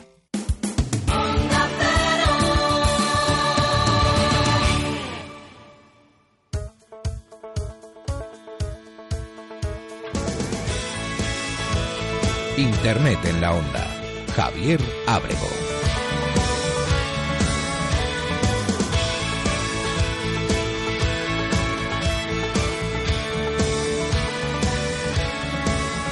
Well, you know those times when you feel like there's a sign there on your back. Says I don't mind if you kick me. Seems like everybody has. Las 6 y 6, las 5 y 6 en las Islas Canarias. Esto es Internet en la onda y seguimos contándoos la actualidad desde el punto de vista de las redes sociales, del marketing online, de la Internet. ¿Cómo se dice, David Gracia? ¿Internet o la Internet? Internet, ¿no? Es que si al otro lado del charco, que nos escucha mucha gente también de Sudamérica, le llaman la Internet. Yo siempre le llamo el Internet. ¿Está mal? El Internet, que, bueno. Nete, nete. ¿Y el Twitter? ¿Cómo es el Twitter? El Twitter. No. Twitter. El Twister. ¿Y cómo, ¿Y cómo decís vosotros? ¿La wifi o el wifi? El a mí me pone muy nervioso una de las Ah. expresiones, no voy a decir cuál es, intentándolo adivinar. La wifi La te pone wifi te nervioso. O sea, la wifi, pero es que dicen que la wifi es... Claro, es que es la red, La red wifi. Te pone, te Me pon- pone muy nervioso. A mí la gente que dice la wifi es que... te pone Con muchas ganas de matar. te, te pone nervioso la verdad. Le- eh, sí, pues... la verdad. Bueno, eh, seguimos, eh, insistimos, cuando son las 6 y 7, ya ha pasado un minuto desde las 6 y 6, y, y seguimos. David Gracia, tenemos una semana en lo televisivo que ha sido impresionante. Impresionante y además de verdad que sí, porque esta semana conocíamos el acuerdo entre dos grandes compañías muy importantes, muy mainstream y muy potentes. en- una de la televisión y otra de Internet. Por un lado hablamos de Facebook y por el otro HBO. ¿A que suena bien? ¡Sí! Pues ya sabía que ibais a ser muy, muy efusivos. Pues sí, porque HBO ha llegado a un acuerdo con Facebook para emitir dos de sus series a través de esta red social. En concreto, se trata de Ballers, que es una serie sobre la Liga de Fútbol Americana. Está protagonizada por The Rock, La Roca este que antes era luchador, estaba en la lucha libre, ahora es actor. El Rey Escorpión, vamos. Eso es, El Rey Escorpión o a todo gas. Y otra serie es una comedia de Brink sobre la Casa Blanca, cómo intentan evitar la Tercera Guerra Mundial.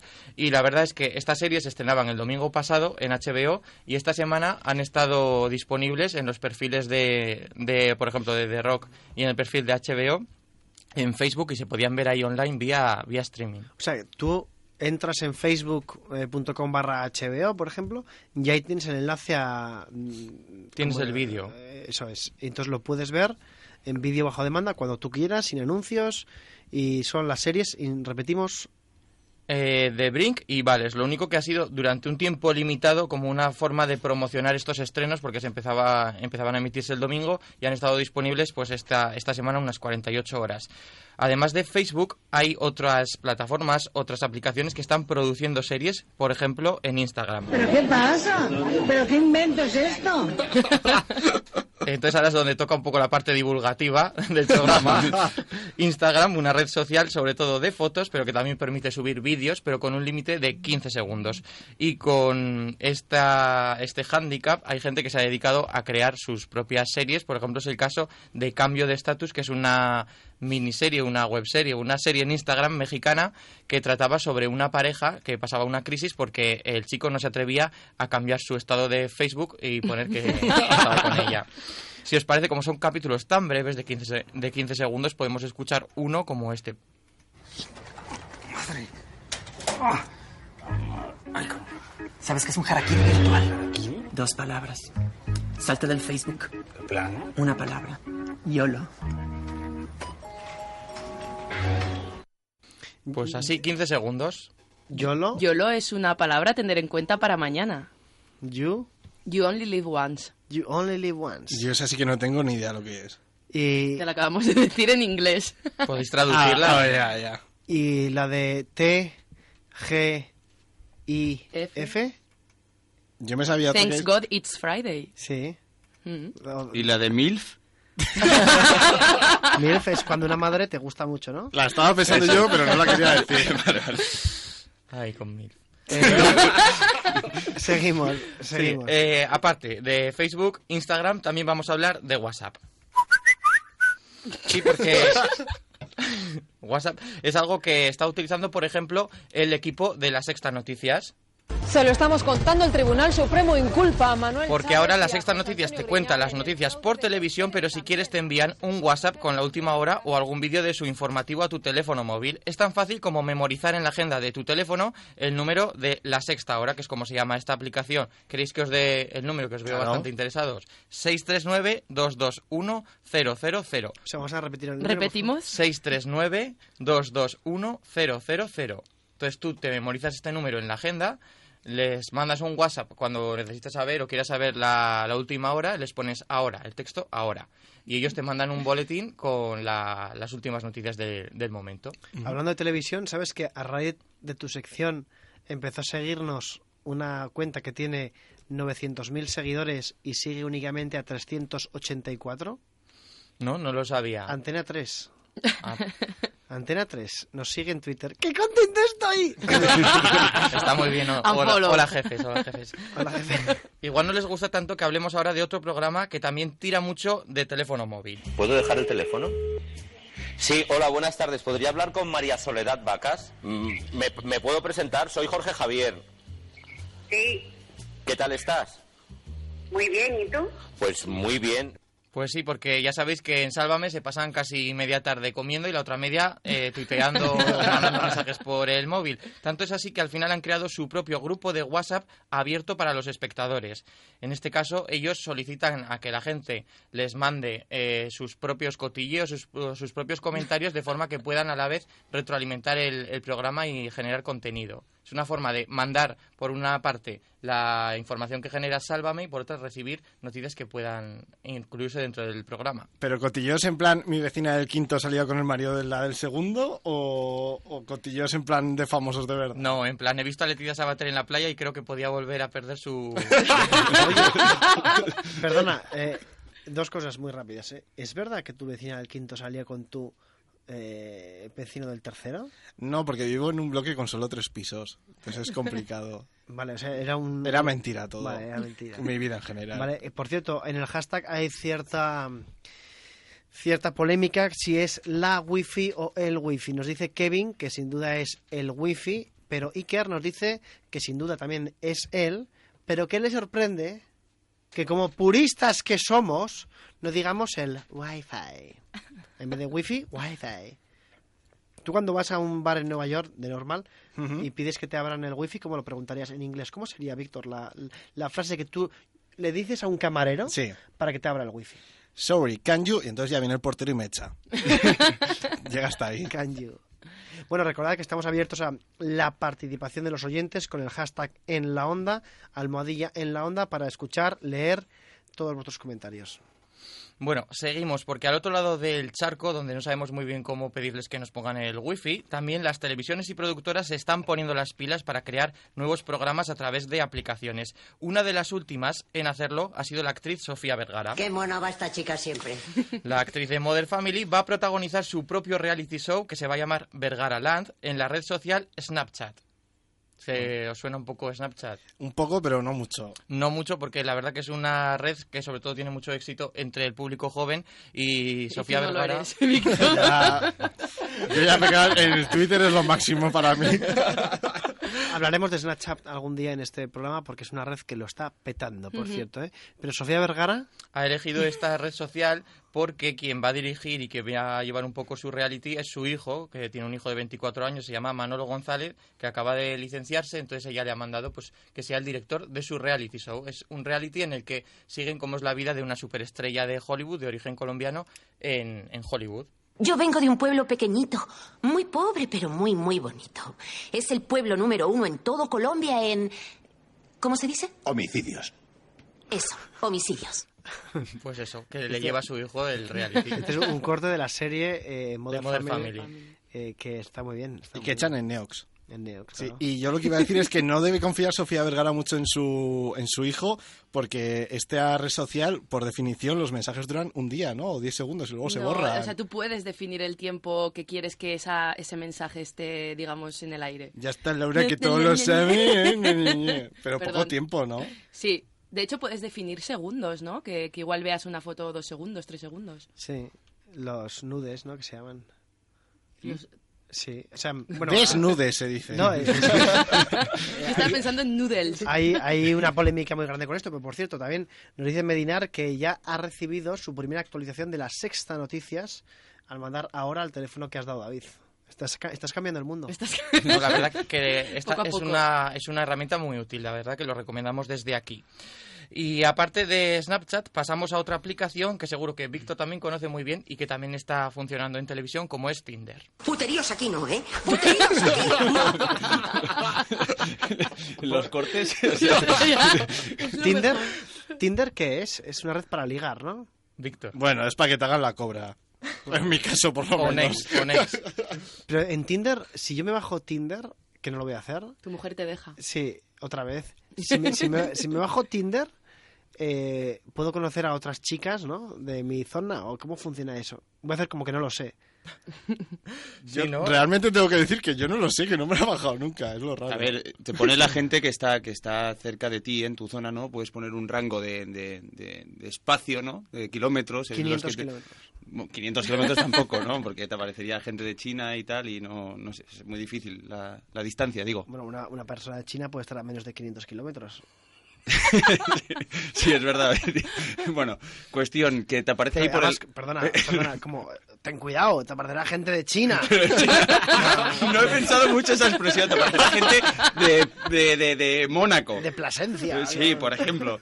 Y entonces ahí te aparece esa gente y tú le puedes marcar como que te gusta o, o como que no, no te gusta. Entonces pasa, vas pasando. Pero Haces si- next. Haces next, un nestazo. Pero si tú le das el corazón, o sea, le das ahí a un corazoncito y te gusta esa Literal. persona y la otra persona también le ha dado ese corazoncito, ¡clam! Nace el amor y te de- dan la posibilidad de que le puedas escribir un mensaje privado. Y a partir de ahí ya empieza, bueno, a partir de ahí ya, pues, pues, cada uno. ¿no? Pero, ¿Cómo, eh, cómo se lo sabe Bonilla, sí, sí. eh? Ent- Entiendo que habrá gente, hombre, es un- se documenta como hay que hacer las cosas, ¿no? No, no. A mí me lo han explicado, ¿eh? Sí, sí, sí. Víctor, o sea, Víctor. Sí, no, Víctor también. Vicente. Entonces, eh, digamos que habrá gente que le dé a trocho y mocho a, A corazones, a en tías plan, y a tíos. me acaba de dejar el novio o la novia y estoy muy apurado y tal, pues corazón, corazón, corazón a todo lo que va pasando y tendrás suerte de que alguna habrá ahí de conexión. Pero Pero claro, tienes que tener cuidado porque si pones chicos y chicas a lo mejor das corazones a... a- A no sé. Y luego te arrepientes, Sí, ¿no? luego te arrepientes. Y Tin- Tinder es un poco la versión más blanca y la otra es Badoo, o... porque no, Badoo también es lo mismo. O- Tinder es como más directo, Os pregunto ya, ¿no? ¿eh? No sé, yo es que siempre digo Badu porque era lo que se llevaba en mi adolescencia, pero tampoco lo llegué a probar nunca. Víctor es más de meeting... eh, Soltero meeting- exigente, así me va. más de pago. Eh, bueno, eh, Tinder, la aplicación... pago. Eso suena muy mal. Sí, El tuit del programa, Víctor es más de pago. bueno, intento seguir. Tinder, la aplicación entonces por excelencia para ligar, es carne de cañón al final para crear reality shows. Y en este caso vamos a hablar de, de Hilary Duff porque ella eh, tiene su propio dating show a través de, de Tinder.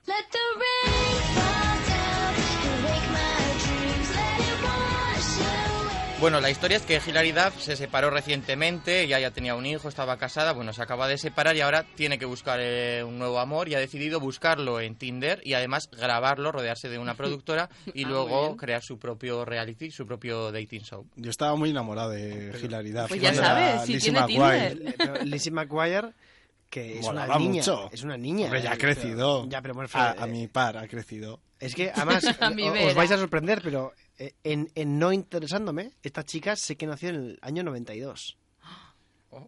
Sí, o sea que, que Bueno, es, es del, es cuatro años de diferencia tiene conmigo. para, ¿Sabes? para arriba, ¿no? Para arriba, claro. Entonces, entonces, Hilary Duff, a través de Tinder va a encontrar el amor, David, gracias. Sí, y también ha tenido un poco de polémica con sus fans porque ahora que va a sacar un nuevo disco después de seis años sin disco, eh, el videoclip estaba un poco centrado en la historia de Tinder. Salía ella con las amigas intentando chatear así con algún chico y todo eso. Y fue tanto la oda de amor a Tinder que el- sus fans se quejaron y dijeron que era más un anuncio que un videoclip. Y luego ha tenido que sacar una segunda versión de ese videoclip eliminando toda la, la parte esta de, de Tinder. Pero vamos, que a ella le ha llegado bastante al alma Tinder. Mm, interesante. Seguimos además porque ahora vamos a hablar de pósters, porque la última moda en anunciar series son hacer pósters con movimiento. Y me ha sorprendido mucho que hay mucho movimiento ahora. ¿Existen negocios? Estamos... eh, Estamos trabajando en ello. HBO, la cadena así por excelencia con la que empezábamos, es la que ha, comenzado a trabajar un poco con los pósters en animación, que al final es eh, mandar un, un- colgar un, por ejemplo, un tweet en Twitter, pero que en vez de ir con una fotografía va con un pequeño vídeo de dos o tres segundos que al final funciona como un GIF. O sea, lo que es una foto con, con movimiento. Lo han utilizado, por ejemplo, para eh, anunciar la segunda temporada de True Detective que empezó este pasado domingo. ¿Había visto una cosa igual? No, señor. En ocho años en la división. Es satánico. Se investigó ese tema a fondo hace unos años. Bueno, la verdad que no es tanto como satánico, pero sí que está pegando fuerte esto de utilizar imágenes en movimiento para anunciar series. Otros que también lo han hecho, por ejemplo, ha sido la NBC con la tercera temporada de Hannibal, que es una serie muy recomendable, por cierto, desde aquí lo digo, que igual no le gusta a todo el mundo porque es un poco así de... un poco negra, un poco turbia, pero que también, ha, por ejemplo, se ha, se ha anunciado utilizando estos pósters en movimiento. Tengo mucho cuidado con lo que consumo, así que me preparo mis propias comidas. Hannibal, sabes que tengo gente cercana muy enganchada a Hannibal y me han propuesto gente ya en la segunda temporada decir, mira, dejo de verla y te espero. Te espero, vela, ¿no? Eh, crepúsculo. Ah, sabía que os ibais a reír porque sois de esa generación de, De Crepúsculo. de Crepúsculo, de Harry Potter y compañía. Y vela y eh, te espero para verla juntos porque está muy bien. Tenemos que hacer piña porque eh, ha dicho la cadena NBC que no va a renovar Hannibal por una cuarta temporada y ahora en todo el mundo se ha convertido trending topic Save Hannibal porque la gente está intentando mover que algún otro canal, alguna otra distribuidora salve la serie y siga produciendo nuevas temporadas. Os No- esperamos y, y hacemos un poco de piña. No me jorobes. Oye, que alguien vaya a dejar la segunda temporada de Animal para por esperarte a ti, eso es un acto de amor muy grande. Te lo digo como muy fan de Animal que soy. Vamos, yo no lo haría casi ni por, ni, ni por mi madre, casi. Con todo el cariño hacia Chema. Bueno, est- estoy, estoy, eh, comentando esto porque interpreté en un WhatsApp que tú me mandaste que me esperarías. Eso también me han dicho a mí muchas mujeres y era luego... Eh, deja de seguirme, ¿no? Bueno, David, gracias, muchas gracias. Eh, aquí otro póster en movimiento de Hannibal, de Hannibal, ¿cómo se pronuncia? Hannibal. Hannibal. Esto es mainstream, ¿eh? por Hannibal. cierto. Nos dicen. eh, hasta aquí la televisión. Saludos, he descubierto hoy. Me encanta el programa, dice Tito Pelos. Y también un saludo muy grande, Tito Pelos. Eh, Armando a Nadie es el nuevo odiado del programa porque nos, nos envía una foto desde la playa en un día radiante. Y en fin, pero bueno. Y hay que saludar también a Soseki que dice que ¿qué hacemos los que os escuchamos y no entendemos ni una sola palabra de Twitter apps, cosas de esas? Traducir algo, please, nos dice. Bueno, si traducimos Hannibal, diríamos Aníbal. ¿no? Aníbal. Ya hemos traducido algo. Muchas gracias, David. Gracias. A vosotros. Dav, guion bajo, eh, gracias. Internet en la onda. Onda Cero.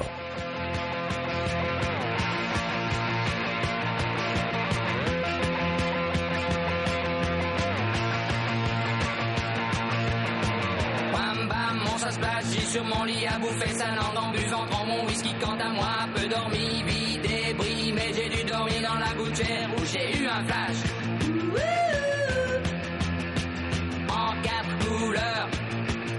¿Esto, eh, ¿Qué idioma cantan estos? Francés. Francés. Gabacho. San plan Pumois. San plan fumar. Pumois. Esto no es muy mainstream por lo que veo, ¿no? ¿O sí? Esto es un mainstream, pero... es que Pero no voy a seguir. Ah, claro. Como no soy mainstream, soy moderno. No, al No, nunca vas a ser moderno, Javier Abrego. Víctor Fernández, buenas tardes. Buenas tardes. Llega el momento más emocionante de Internet en la onda porque llega el momento de mi sección.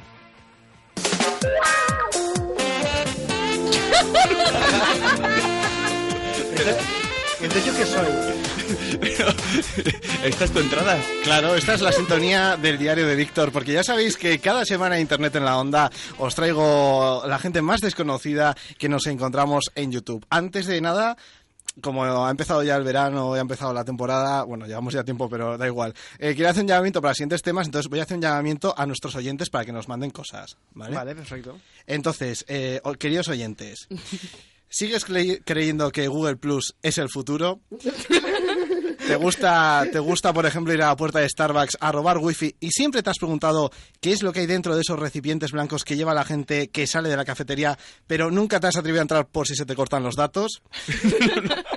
¿Eres de los que cuando vas a usar el ratón dices, mueve Mickey hacia esa carpeta y vamos a luisquear esos archivos así a lo Pluto? Bueno, pues si eres de esos, tuiteanos porque Oye, queremos no, saber... Hay que decir que Queremos- ha abordado el momento. Sí, queremos saber tu historia. Eh, con el hashtag en la onda de Víctor porque queremos conocerte en mi sección. Vale, eh, pero en serio, ¿tú crees que hay gente que llama al ratón Mickey y dice, let's oliscate those files? A lo Pluto. Como a lo bruto, pero bueno, da igual. El caso es que esta semana el tema lo podríamos resumir en la frase que dice siempre Mercedes Milá cuando viene su hermano de viaje y no deja de hablar sobre lo bien que se está de corresponsal, es decir, cómo casca Lorenzo. Vamos, que vamos a hablar de que hace calor. Este chiste es un poco duro, pero bueno, no pasa nada. Porque sí, amigos, ha llegado el verano, esa época en la que le das importancia a cortarte las uñas de los pies y los hijos llevan a cabo negociaciones, negociaciones con sus madres sobre cuánto tiempo se tardan en hacer la digestión que ríete tú de Chipras y, y el ministro griego de Finanzas con el Eurogrupo, que también han tenido así como negociaciones bastante intensas. Llevamos solo una semana de verano y yo no dejo de oír frases como ojú que caló, me sudan hasta las orejas o por favor deja de perseguirme, no me hagas llamar otra vez a la policía. Así que he decidido ponerle remedio a todas esas situaciones, bueno, a dos de esas tres situaciones y voy a hacer que el tiempo cambie. ¿Cómo? Con las canciones subidas a YouTube por gente con poca vergüenza y mucho menos oído. ¿Qué os parece la cosa? Fenomenal, A mí, increíble. a mí me parece- yo es que llevo aguantándome desde que has puesto la historia del diario de Patricia para decirte, por favor, eres una Patricia frustrada. o sea, hay que pedir que vuelva ese programa con Víctor de presentador. Me encantaría. Y a mi madre y a mi abuela no te puedo ni contar, pero bueno, en fin.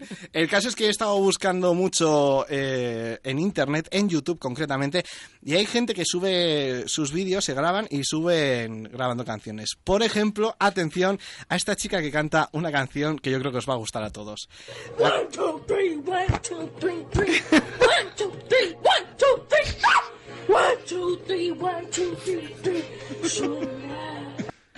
Efectivamente es Chandelier de Sia y, ojo, que llega el estribillo.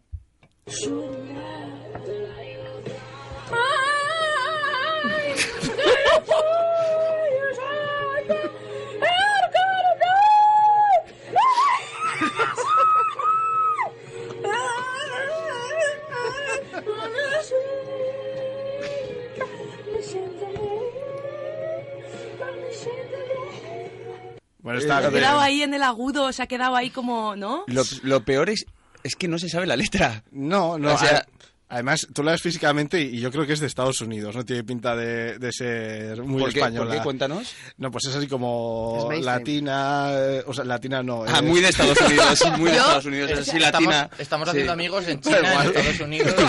Yo, yo no me voy a reír mucho porque es que a mí me encanta cantar en el coche, me encanta cantar en el coche, lo adoro y una vez me pensaba que estaba cantando tan bien que me autograbé, me autograbé el sonido y luego no era verdad. ¿Dónde está ese documento? Por Lo favor. borré. Y aunque no lo borrara, pues tampoco te lo iba a decir. No lo has borrado. Pues mira, realmente me viene muy bien esto que has contado porque nuestra siguiente invitada al diario de Víctor también se ha grabado cantando en el coche y además cantando a lo más bonito que hay, que es el amor. Oh, cuando me enamoro, a veces desespero cuando me enamoro. Cuando menos espero, espero, me enamoro. Se tiene el tiempo, me viene el alma, el cuerpo. Sonrío cuando me enamoro. No, no sé si habéis visto este vídeo, a mí me lo pasaron hace tiempo por, WhatsApp, pero es que creo que merecía la pena rescatarlo. o sea, es una cosa me viene el alma al cuerpo. Sí, sí. No, la letra es así. Ya, ya. O sea, es ella la que no es muy así. Pero bueno, eh, que sepáis, amigos, que estamos retransmitiendo el programa de hoy Sí. también por Periscope, eh, que es la aplicación de Twitter para retransmitir vídeo en directo con Laura, con Víctor, con David y compañía. Entonces, estamos hablando, eh, voy a hacer un pequeño recap. Sí. Estamos hablando de gente que se graba. En, eh, véase, véase la parte, en el coche, en la En ducha, en su cuarto, en casa de su abuela, Sí. y eh, lo sube a YouTube. O sea, cometen dos fallos seguidos, digamos. Sí, pero no os penséis que la gente lo hace así a lo loco. Hay mucha gente que ensaya para grabarse. mm, Lo triste es que luego no sale del todo bien. Y lo mejor es que hay gente que sube los ensayos y que encima se cabrea porque las cosas no salen como ellos piensan.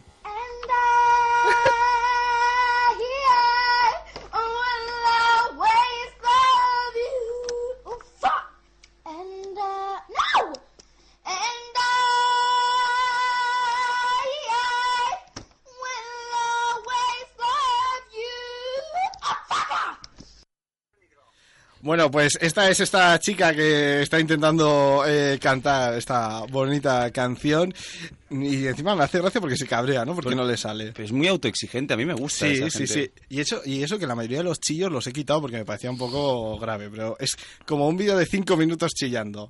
Muy curiosa toda, toda la cosa.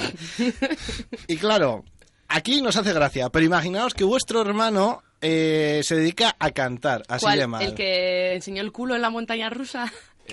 Eh, Ese es de Bonilla, ¿eh? Oye, no, no, no, no, ha sido Víctor quien ha explicado esa historia. No, no, no. Digamos que, que tienes como varios hermanos, ¿no? Podrías decir el ingeniero, el... No, si eh, yo solo tengo una hermana. Ya, pero imagina... me ah, me imagino, sí. El sí. ingeniero, el biólogo Sí. y el que enseña el culo en la montaña rusa. Eh, sí, efectivamente, pero es que eso lo ha contado Bonilla, él es el del hermano. No, pero bueno, esto blanco. estamos haciendo una ficción. Ah, vale, sí, bien. A fiction. Bueno, pues el caso es que imaginaros eso, que tenéis un hermano que además de hacer calvos en la montaña rusa de un parque de atracciones y sacarse fotos, también se dedica a cantar así de mal y... Claro, pues a ti llega un momento en el que te harta y, y puede que empieces a hacer cosas como esta.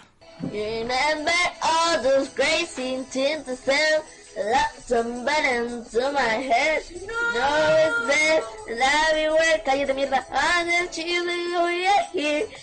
Damn, damn, damn. No, cállate, mierda, que estoy cantando. Claro, es que el chaval está inspirado, es que yo también me enfadaría. Bueno, para, para la gente que se acaba de conectar a Onda Cero esperando oír, pues eso, al Sina o a alguien a ver si es alguna repetición de algo serio, estamos eh, haciendo una recapitulación de todas aquellas canciones o parte de las canciones, una selección hecha por Víctor Fernández, arroba vic-fr, de gente que se graba eh, cantando y luego lo sube a YouTube en un alarde de...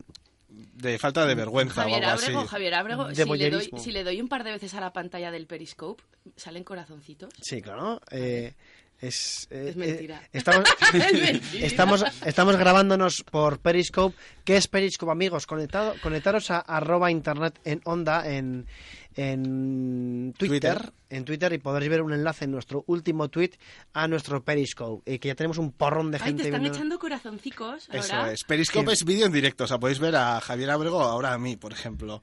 Como Qué hablo bueno. las manos. Víctor, Víctor, esto es una locura de cora- Ah, vale, son de bonilla.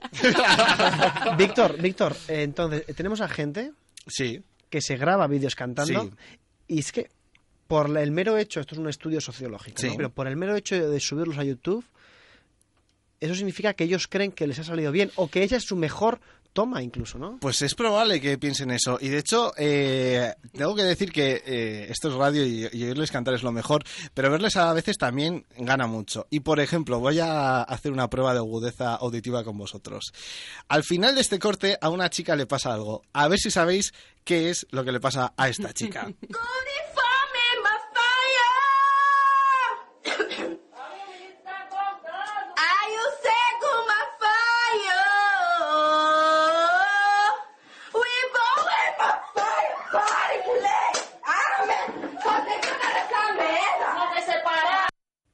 ¿Eh? ¿Qué os imagináis que le ha pasado? Habrá Una- una debate. pelea. Le ha mordido un perro. No, su madre fue con una sartén a darle sartenazos de lo mal que cantaba. No te puedo creer. No me lo creo. Yo me lo creo porque yo también lo haría. ¿El cantar o el dar sartenazos? El- ambas, porque cantar ya lo he hecho aquí la semana pasada, o sea Ah, que perdón. solo lo de dar sartenazos. Bueno, eh, también os tengo que decir que esto de la moda de, can- de grabarse cantando mal no solo lo hacen las personas desconocidas, también lo hacen los famosos. Y quién mejor que, por ejemplo, un futbolista como Neymar, que le encanta cantar, aunque el muchacho tampoco es que lo haga muy bien.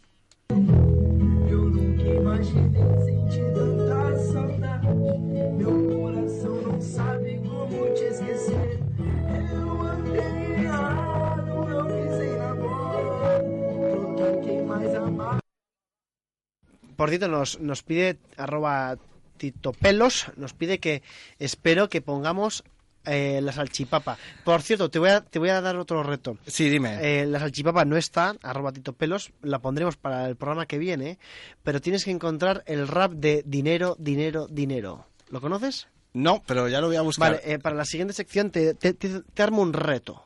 Uno, salchipapismo. Dos, dinero, dinero, dinero. Tengo que decir además que eh, ahora que Tito Pelos nos ha recordado al niño de la salchipapa, me siento muy mal, porque esa canción es como un grito de guerra en- en entre mis amigos cuando salimos. ¿Cu- cuál- ¿Cómo es la canción? No, no conozco qué es eso. ¿Cómo es eso? Eh, me comí una salchipapa. Sigue, sigue, sigue, sigue, sigue, sigue, Es que por no me- favor. es que no me Sigue, mal. No, pero, pero Me comí una salchipapa y qué cosa tan sabrosa.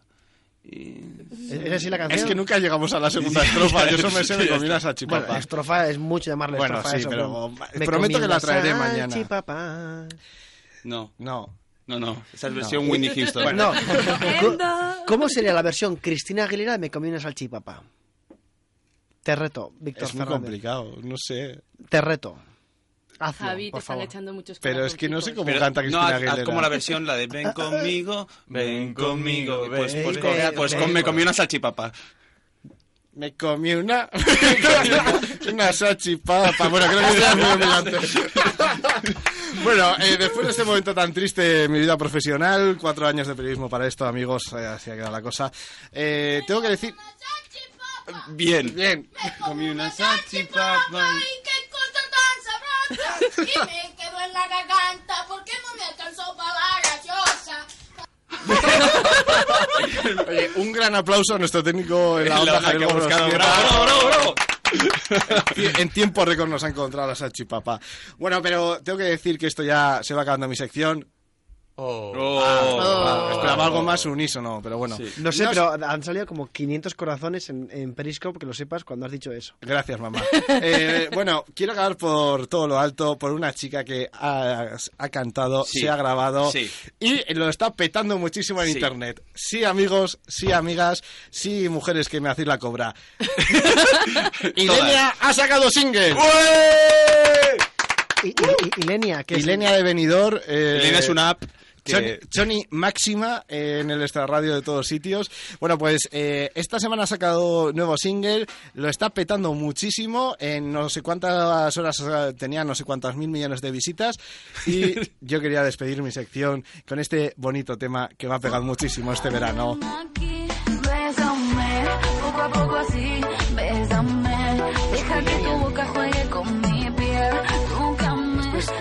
Esto es Ilenia con un poquitín, solo un poquitín de autotune. Pues canta bien. ¿eh? Nos podríamos poner algún día todos autotune. Sí. Bueno, pues que sepáis que oírla ya es gloria, verla ya es una delicia, el videoclip. ¿Tú, tú, tú dirías que Ilenia, Ilenia es tu... Tu musa. ¿Tu musea? Sí, mi musea. No, pero, o sea, poca broma este fenómeno. En, en 24 horas, 2 millones de, de reproducciones en YouTube. ¿Ves? Yo sabía que era una España- cifra así Ah, bueno, importante. un- dos millones de reproducciones como que todo el mundo se ha vuelto también podía Sí, ser, También, ¿eh? también hay que calcular la cantidad de haters que tiene por, por la balanza esa de... ¿Qué es de- un hater? Un hater es, esa mainstream. gente que te odia, que te odia y que mm, si tienes red social pues te persigue hasta el infinito porque como te odia lo tiene que exponer al mundo y es como casi un hater stalker. ¿Qué es un stalker? Un, un stalker es el que te espía, ¿no? Pues eso mismo. Pero claro, si un hater es stalker, digamos que los haters son, son muy mainstream ya, ¿no? ¿Es por eso que son modernos? Sí. Pero es que lo mainstream no es moderno. Es que lo mainstream no es moderno. Lo moderno no es ay, mainstream. No, pero es que Lo a mainstream- Abrego, lo Abrego mainstream le, es suena, le suena mainstream a palabra moderna. Ya, eso porque sí. como es en inglés y tal, pues... es- Hubo, hubo un fenómeno muy gracioso que es que los hipster, que los hipster por definición no son modernos, llegó un momento en el que, o sea, no son mainstream, los hipster, llegó un momento en el que ser hipster era muy mainstream. Mainstream Sí. es generalista, yo creo, Abrego. Es generalista, para es los para abuelos. masa. Sí, sí. Va- Yo bueno, creo, verdad, es que eh, hay que explicarte todo. ¿eh? hipster es gente con clase como yo y barba. Gracias porque eh, esa- os habéis como aunado, ¿no? Para hacerme sentir como el abuelo, ¿no? De, de, del De nada, para Sí. eso venimos. Bueno, está muy bien eso porque tengo reunión con recursos humanos la semana que viene. Eh, me ha dicho el presidente del gobierno, el señor Rajoy, que hay que hacer eh, ajustes. No, aquí el gobierno no entra en esta casa. Sa- ¿Sabes qué ¿eh? pasa? Que siempre me amenazas con eso y ya me han intentado echar muchas veces, pero como no hay nadie dispuesto a cantar en antena, siempre, siempre tengo mi puesto fijo. Sabes que es imposible cubrir tu hueco, Víctor Fernández, en este programa. Internet en la onda. Onda Cero.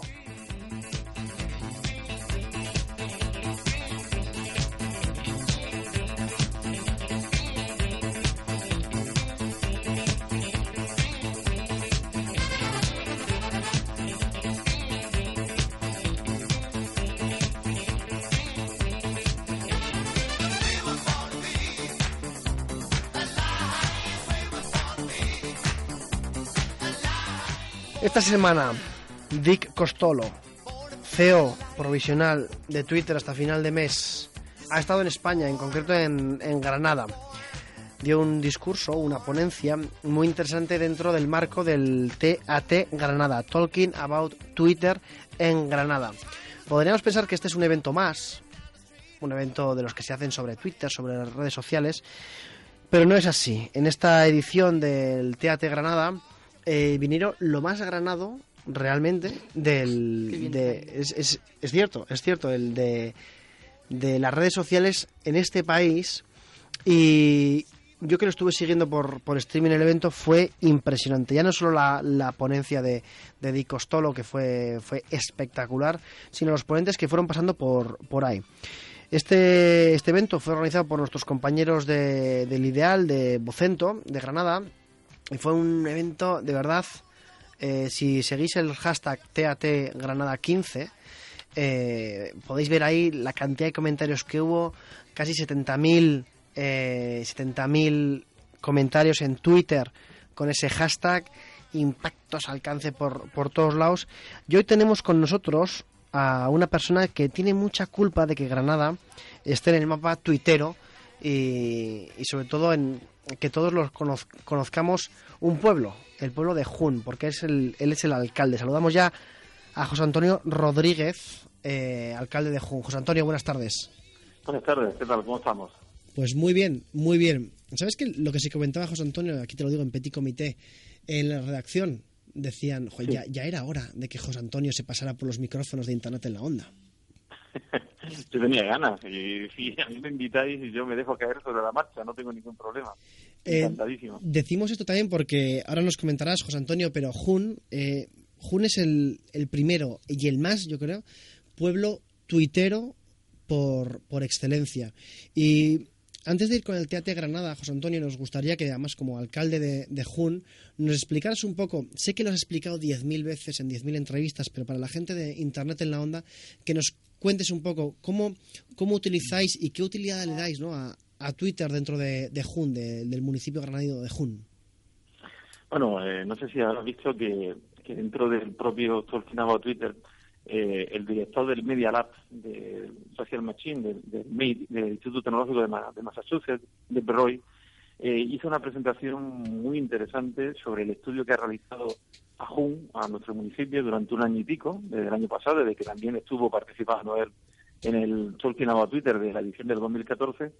Y bueno, y la conclusión es fantástica porque se veía iluminado el mapa del mundo, se veía una crucecita azul impactante, impactante en el sur de, Europa, en Andalucía, y, y con el zoom ya más potente aquí, ¿no? Esto es muy importante porque este, esta experiencia, eh, el propio MIT, que tiene una inversión muy potente de 10 millones de dólares eh, para investigar, lo que quiere es llevar esta experiencia a las cuatro ciudades norteamericanas más importantes por diversas razones. Fíjate, una, eh, Chicago, porque así lo ha escogido el propio gobierno de Obama, eh, Nueva York porque es una ciudad totalmente vertical, donde la gente vive en edificios gigantescos, eh, San Francisco porque es la sede de Twitter y es horizontal, ¿no? Es una ciudad más horizontal. Y luego el propio Boston porque allí tiene la sede del Instituto Tecnológico de Massachusetts, ¿no? ¿Y sabes por qué ha- han investigado todo esto? Por, una razón. Porque decimos que Jun iba a ser el pueblo de la sociedad del minuto, es decir, ese, ese lugar donde se acaba con la burocracia, se acaba con todos esos procesos largos y es ese lugar donde hay preguntas rápidas y respuestas inmediatas. Y claro, las cuentas de Twitter de la gente que vivimos aquí, de los empleados propios del ayuntamiento, con grandes anécdotas que hay por ahí entre medias, son las que han surgido de alguna forma para ver cómo este gobierno se puede extrapolar a gobiernos más importantes, a ciudades más importantes y, también incluso en gobiernos de países, ¿no? Bueno, eh, esto, si alguien se acaba de conectar, parecerá que incluso podemos estar hablando de broma, pero no es así. El MIT, el Instituto Tecnológico de Massachusetts, ha elegido Jun como modelo de gestión de Twitter dentro de un organismo público y este mismo modelo, atención, lo quieren replicar, repito las palabras de José Antonio, en Chicago, Nueva York, San Francisco y Boston. Y mm, eh, bueno, enhorabuena por eso. Eh, además, te he de decir que yo vi la presentación que hiciste a, a este del, del MIT cuando, en el TAT.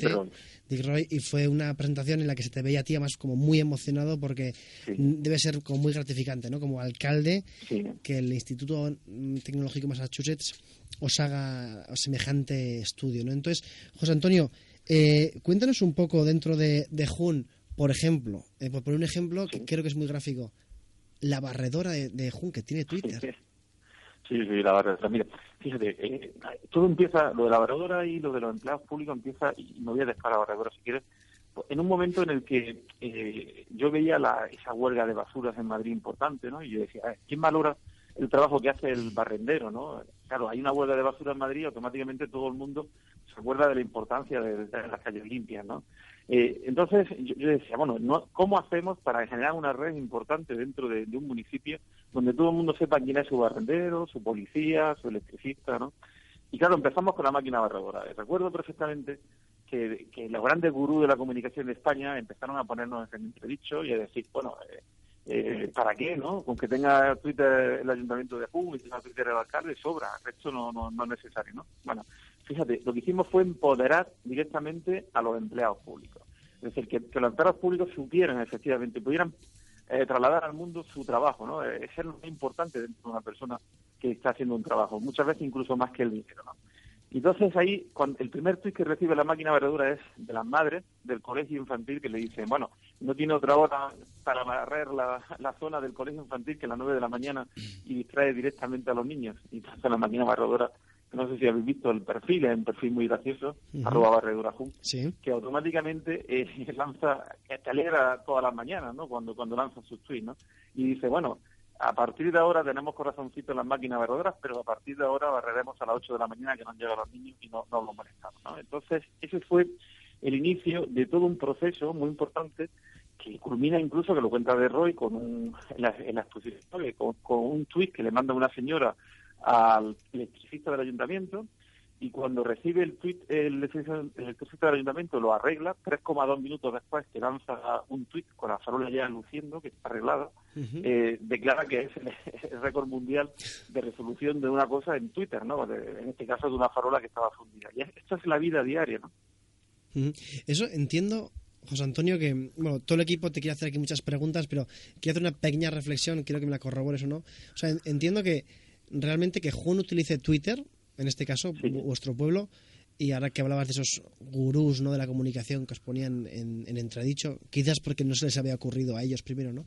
Pero el, que, el hecho de que vosotros utilicéis Twitter eh, no es, como se dice ahora, postureo, sino que según estamos viendo el ejemplo de la barredora y el, ejemplo de la farola, eh, inciden directamente en el día a día del pueblo y cambian cosas. Claro, imagínate. Tú fíjate, me- decían, ¿cómo ha penetrado, por ejemplo, Twitter entre las personas más mayores del pueblo? ¿no? Pues, pues, eh, ¿cómo empezamos con las personas más mayores? Pues eh, eh, tuiteando, la chica que está en el comedor escolar tuitea el menú de los niños que están en el comedor escolar, ¿no? Claro, los abuelos están deseando ver qué es lo que van a comer y entraban a Twitter inicialmente por eso, porque decían, eh, es algo eh, necesario, que tenemos que saber qué es lo que van a comer los niños, porque después lo recogemos y en lugar de darle un yogur le damos una fruta o le damos ¿no? otra cosa. Y aquí entraron los abuelos, los padres, eh, con, con cosas muy prácticas, muy sencillas. Eh, eh, estuvo la BBC a- ayer grabando aquí en Jun, no sé si has visto el reportaje o la revista Time, y cuando estuvieron aquí, lo, lo que más les sorprendía es llegar a un ayuntamiento súper moderno, eh, muy interesante, que pone arroba ayuntamiento Jun en la fachada en vez de poner ayuntamiento de Jun, ¿no? Y, y lo primero que veían es que no había colas, no había gente eh, con, con burocracia de toda la vida esperando para resolver los asuntos, ¿no?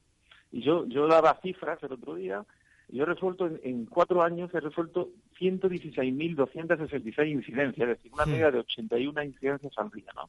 En cambio, llamadas telefónicas no recibo, porque porque ya en Jun es una impertinencia llamar por teléfono.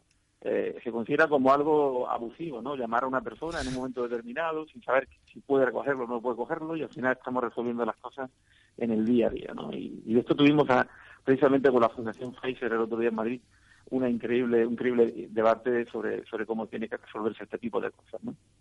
José Antonio. Sí. Hola, ¿qué tal? Mira, la inmediatez que comentas eh, no requiere de alguna manera de, de un gran equipo, de, de mucha gente y de mucho tiempo invertido y de estar como muy encima. ¿Cómo gestionáis este tema? Claro, claro, esta es la pregunta del mío, ¿no? Porque luego cómo lo trasladas esto a grandes, a grandes poblaciones, ¿no?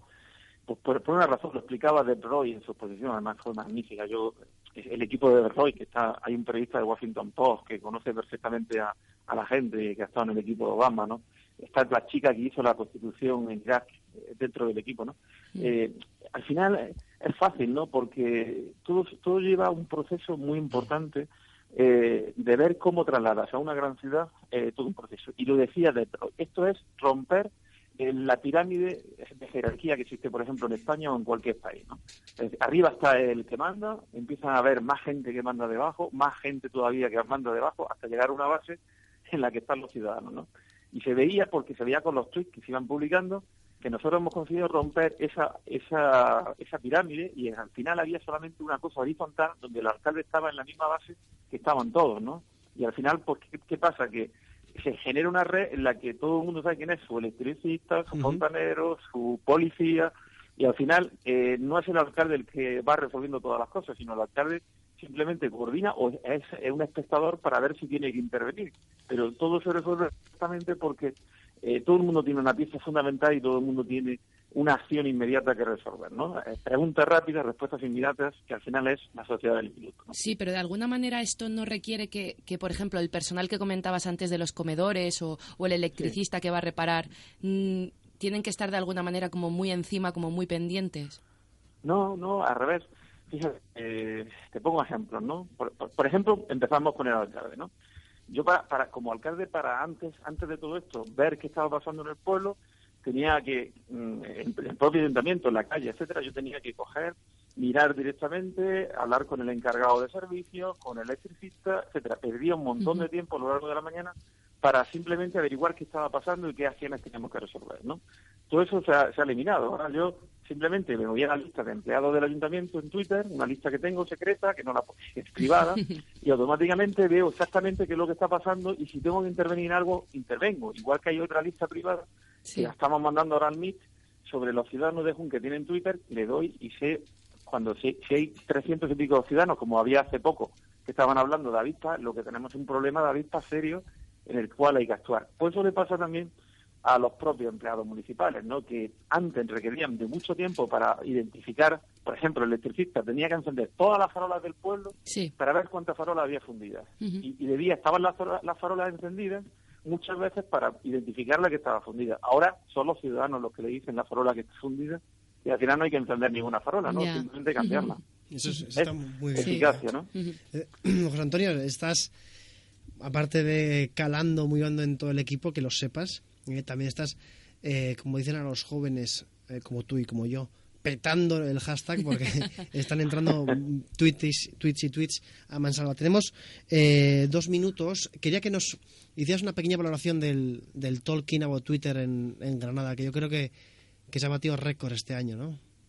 Fíjate, lo más importante yo creo, fijaos, todo el mundo puede pensar que el evento más importante del mundo sobre Twitter pues iba a estar en Nueva York, en San Francisco, podría estar, eh, yo qué sé, en Berlín, Londres, Barcelona, no sé, cualquier sitio, ¿no? No, no, está en Granada. Y se trajo a Granada porque fuimos a los Paco Martínez Soria, a Estados Unidos, fui yo hace un tiempo, en el 2012, convencí al CEO de Twitter y, y al final pues empezamos a trabajarlo, como tú bien has dicho, con Ideal de Granada y, y el resultado está ahí, ¿no? Fíjate. Eh, son datos muy claros, más de un millón de impactos eh, directamente eh, reales, ¿no? Hemos tenido, eh, ha entrado gente de todo el mundo, hemos podido influenciar a grandes empresas de la comunicación. Fíjate, solamente con la revista Times, el New York Times, que ha hecho otro, otro reportaje, eh, Le Figaro, eh, hemos tenido medios de comunicaciones internacionales aproximadamente 60.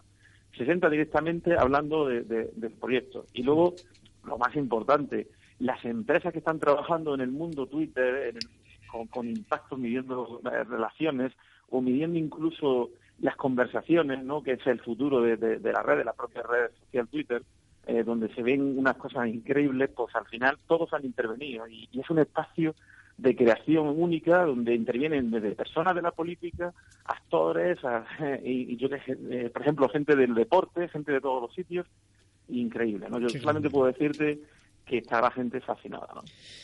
Y nosotros, eh, que lo sepas, Juan Antonio. eh, Y espero que estéis el año que viene vosotros. ¿eh? Bueno, eh, ni lo dudes, eh, ni lo dudes. Os vamos a invitar. Muchísimas gracias, eh, José Antonio Rodríguez, arroba José Antonio Jun, por estar con nosotros y no sé qué decirte más que que gracias y enhorabuena a ti y a todo tu equipo.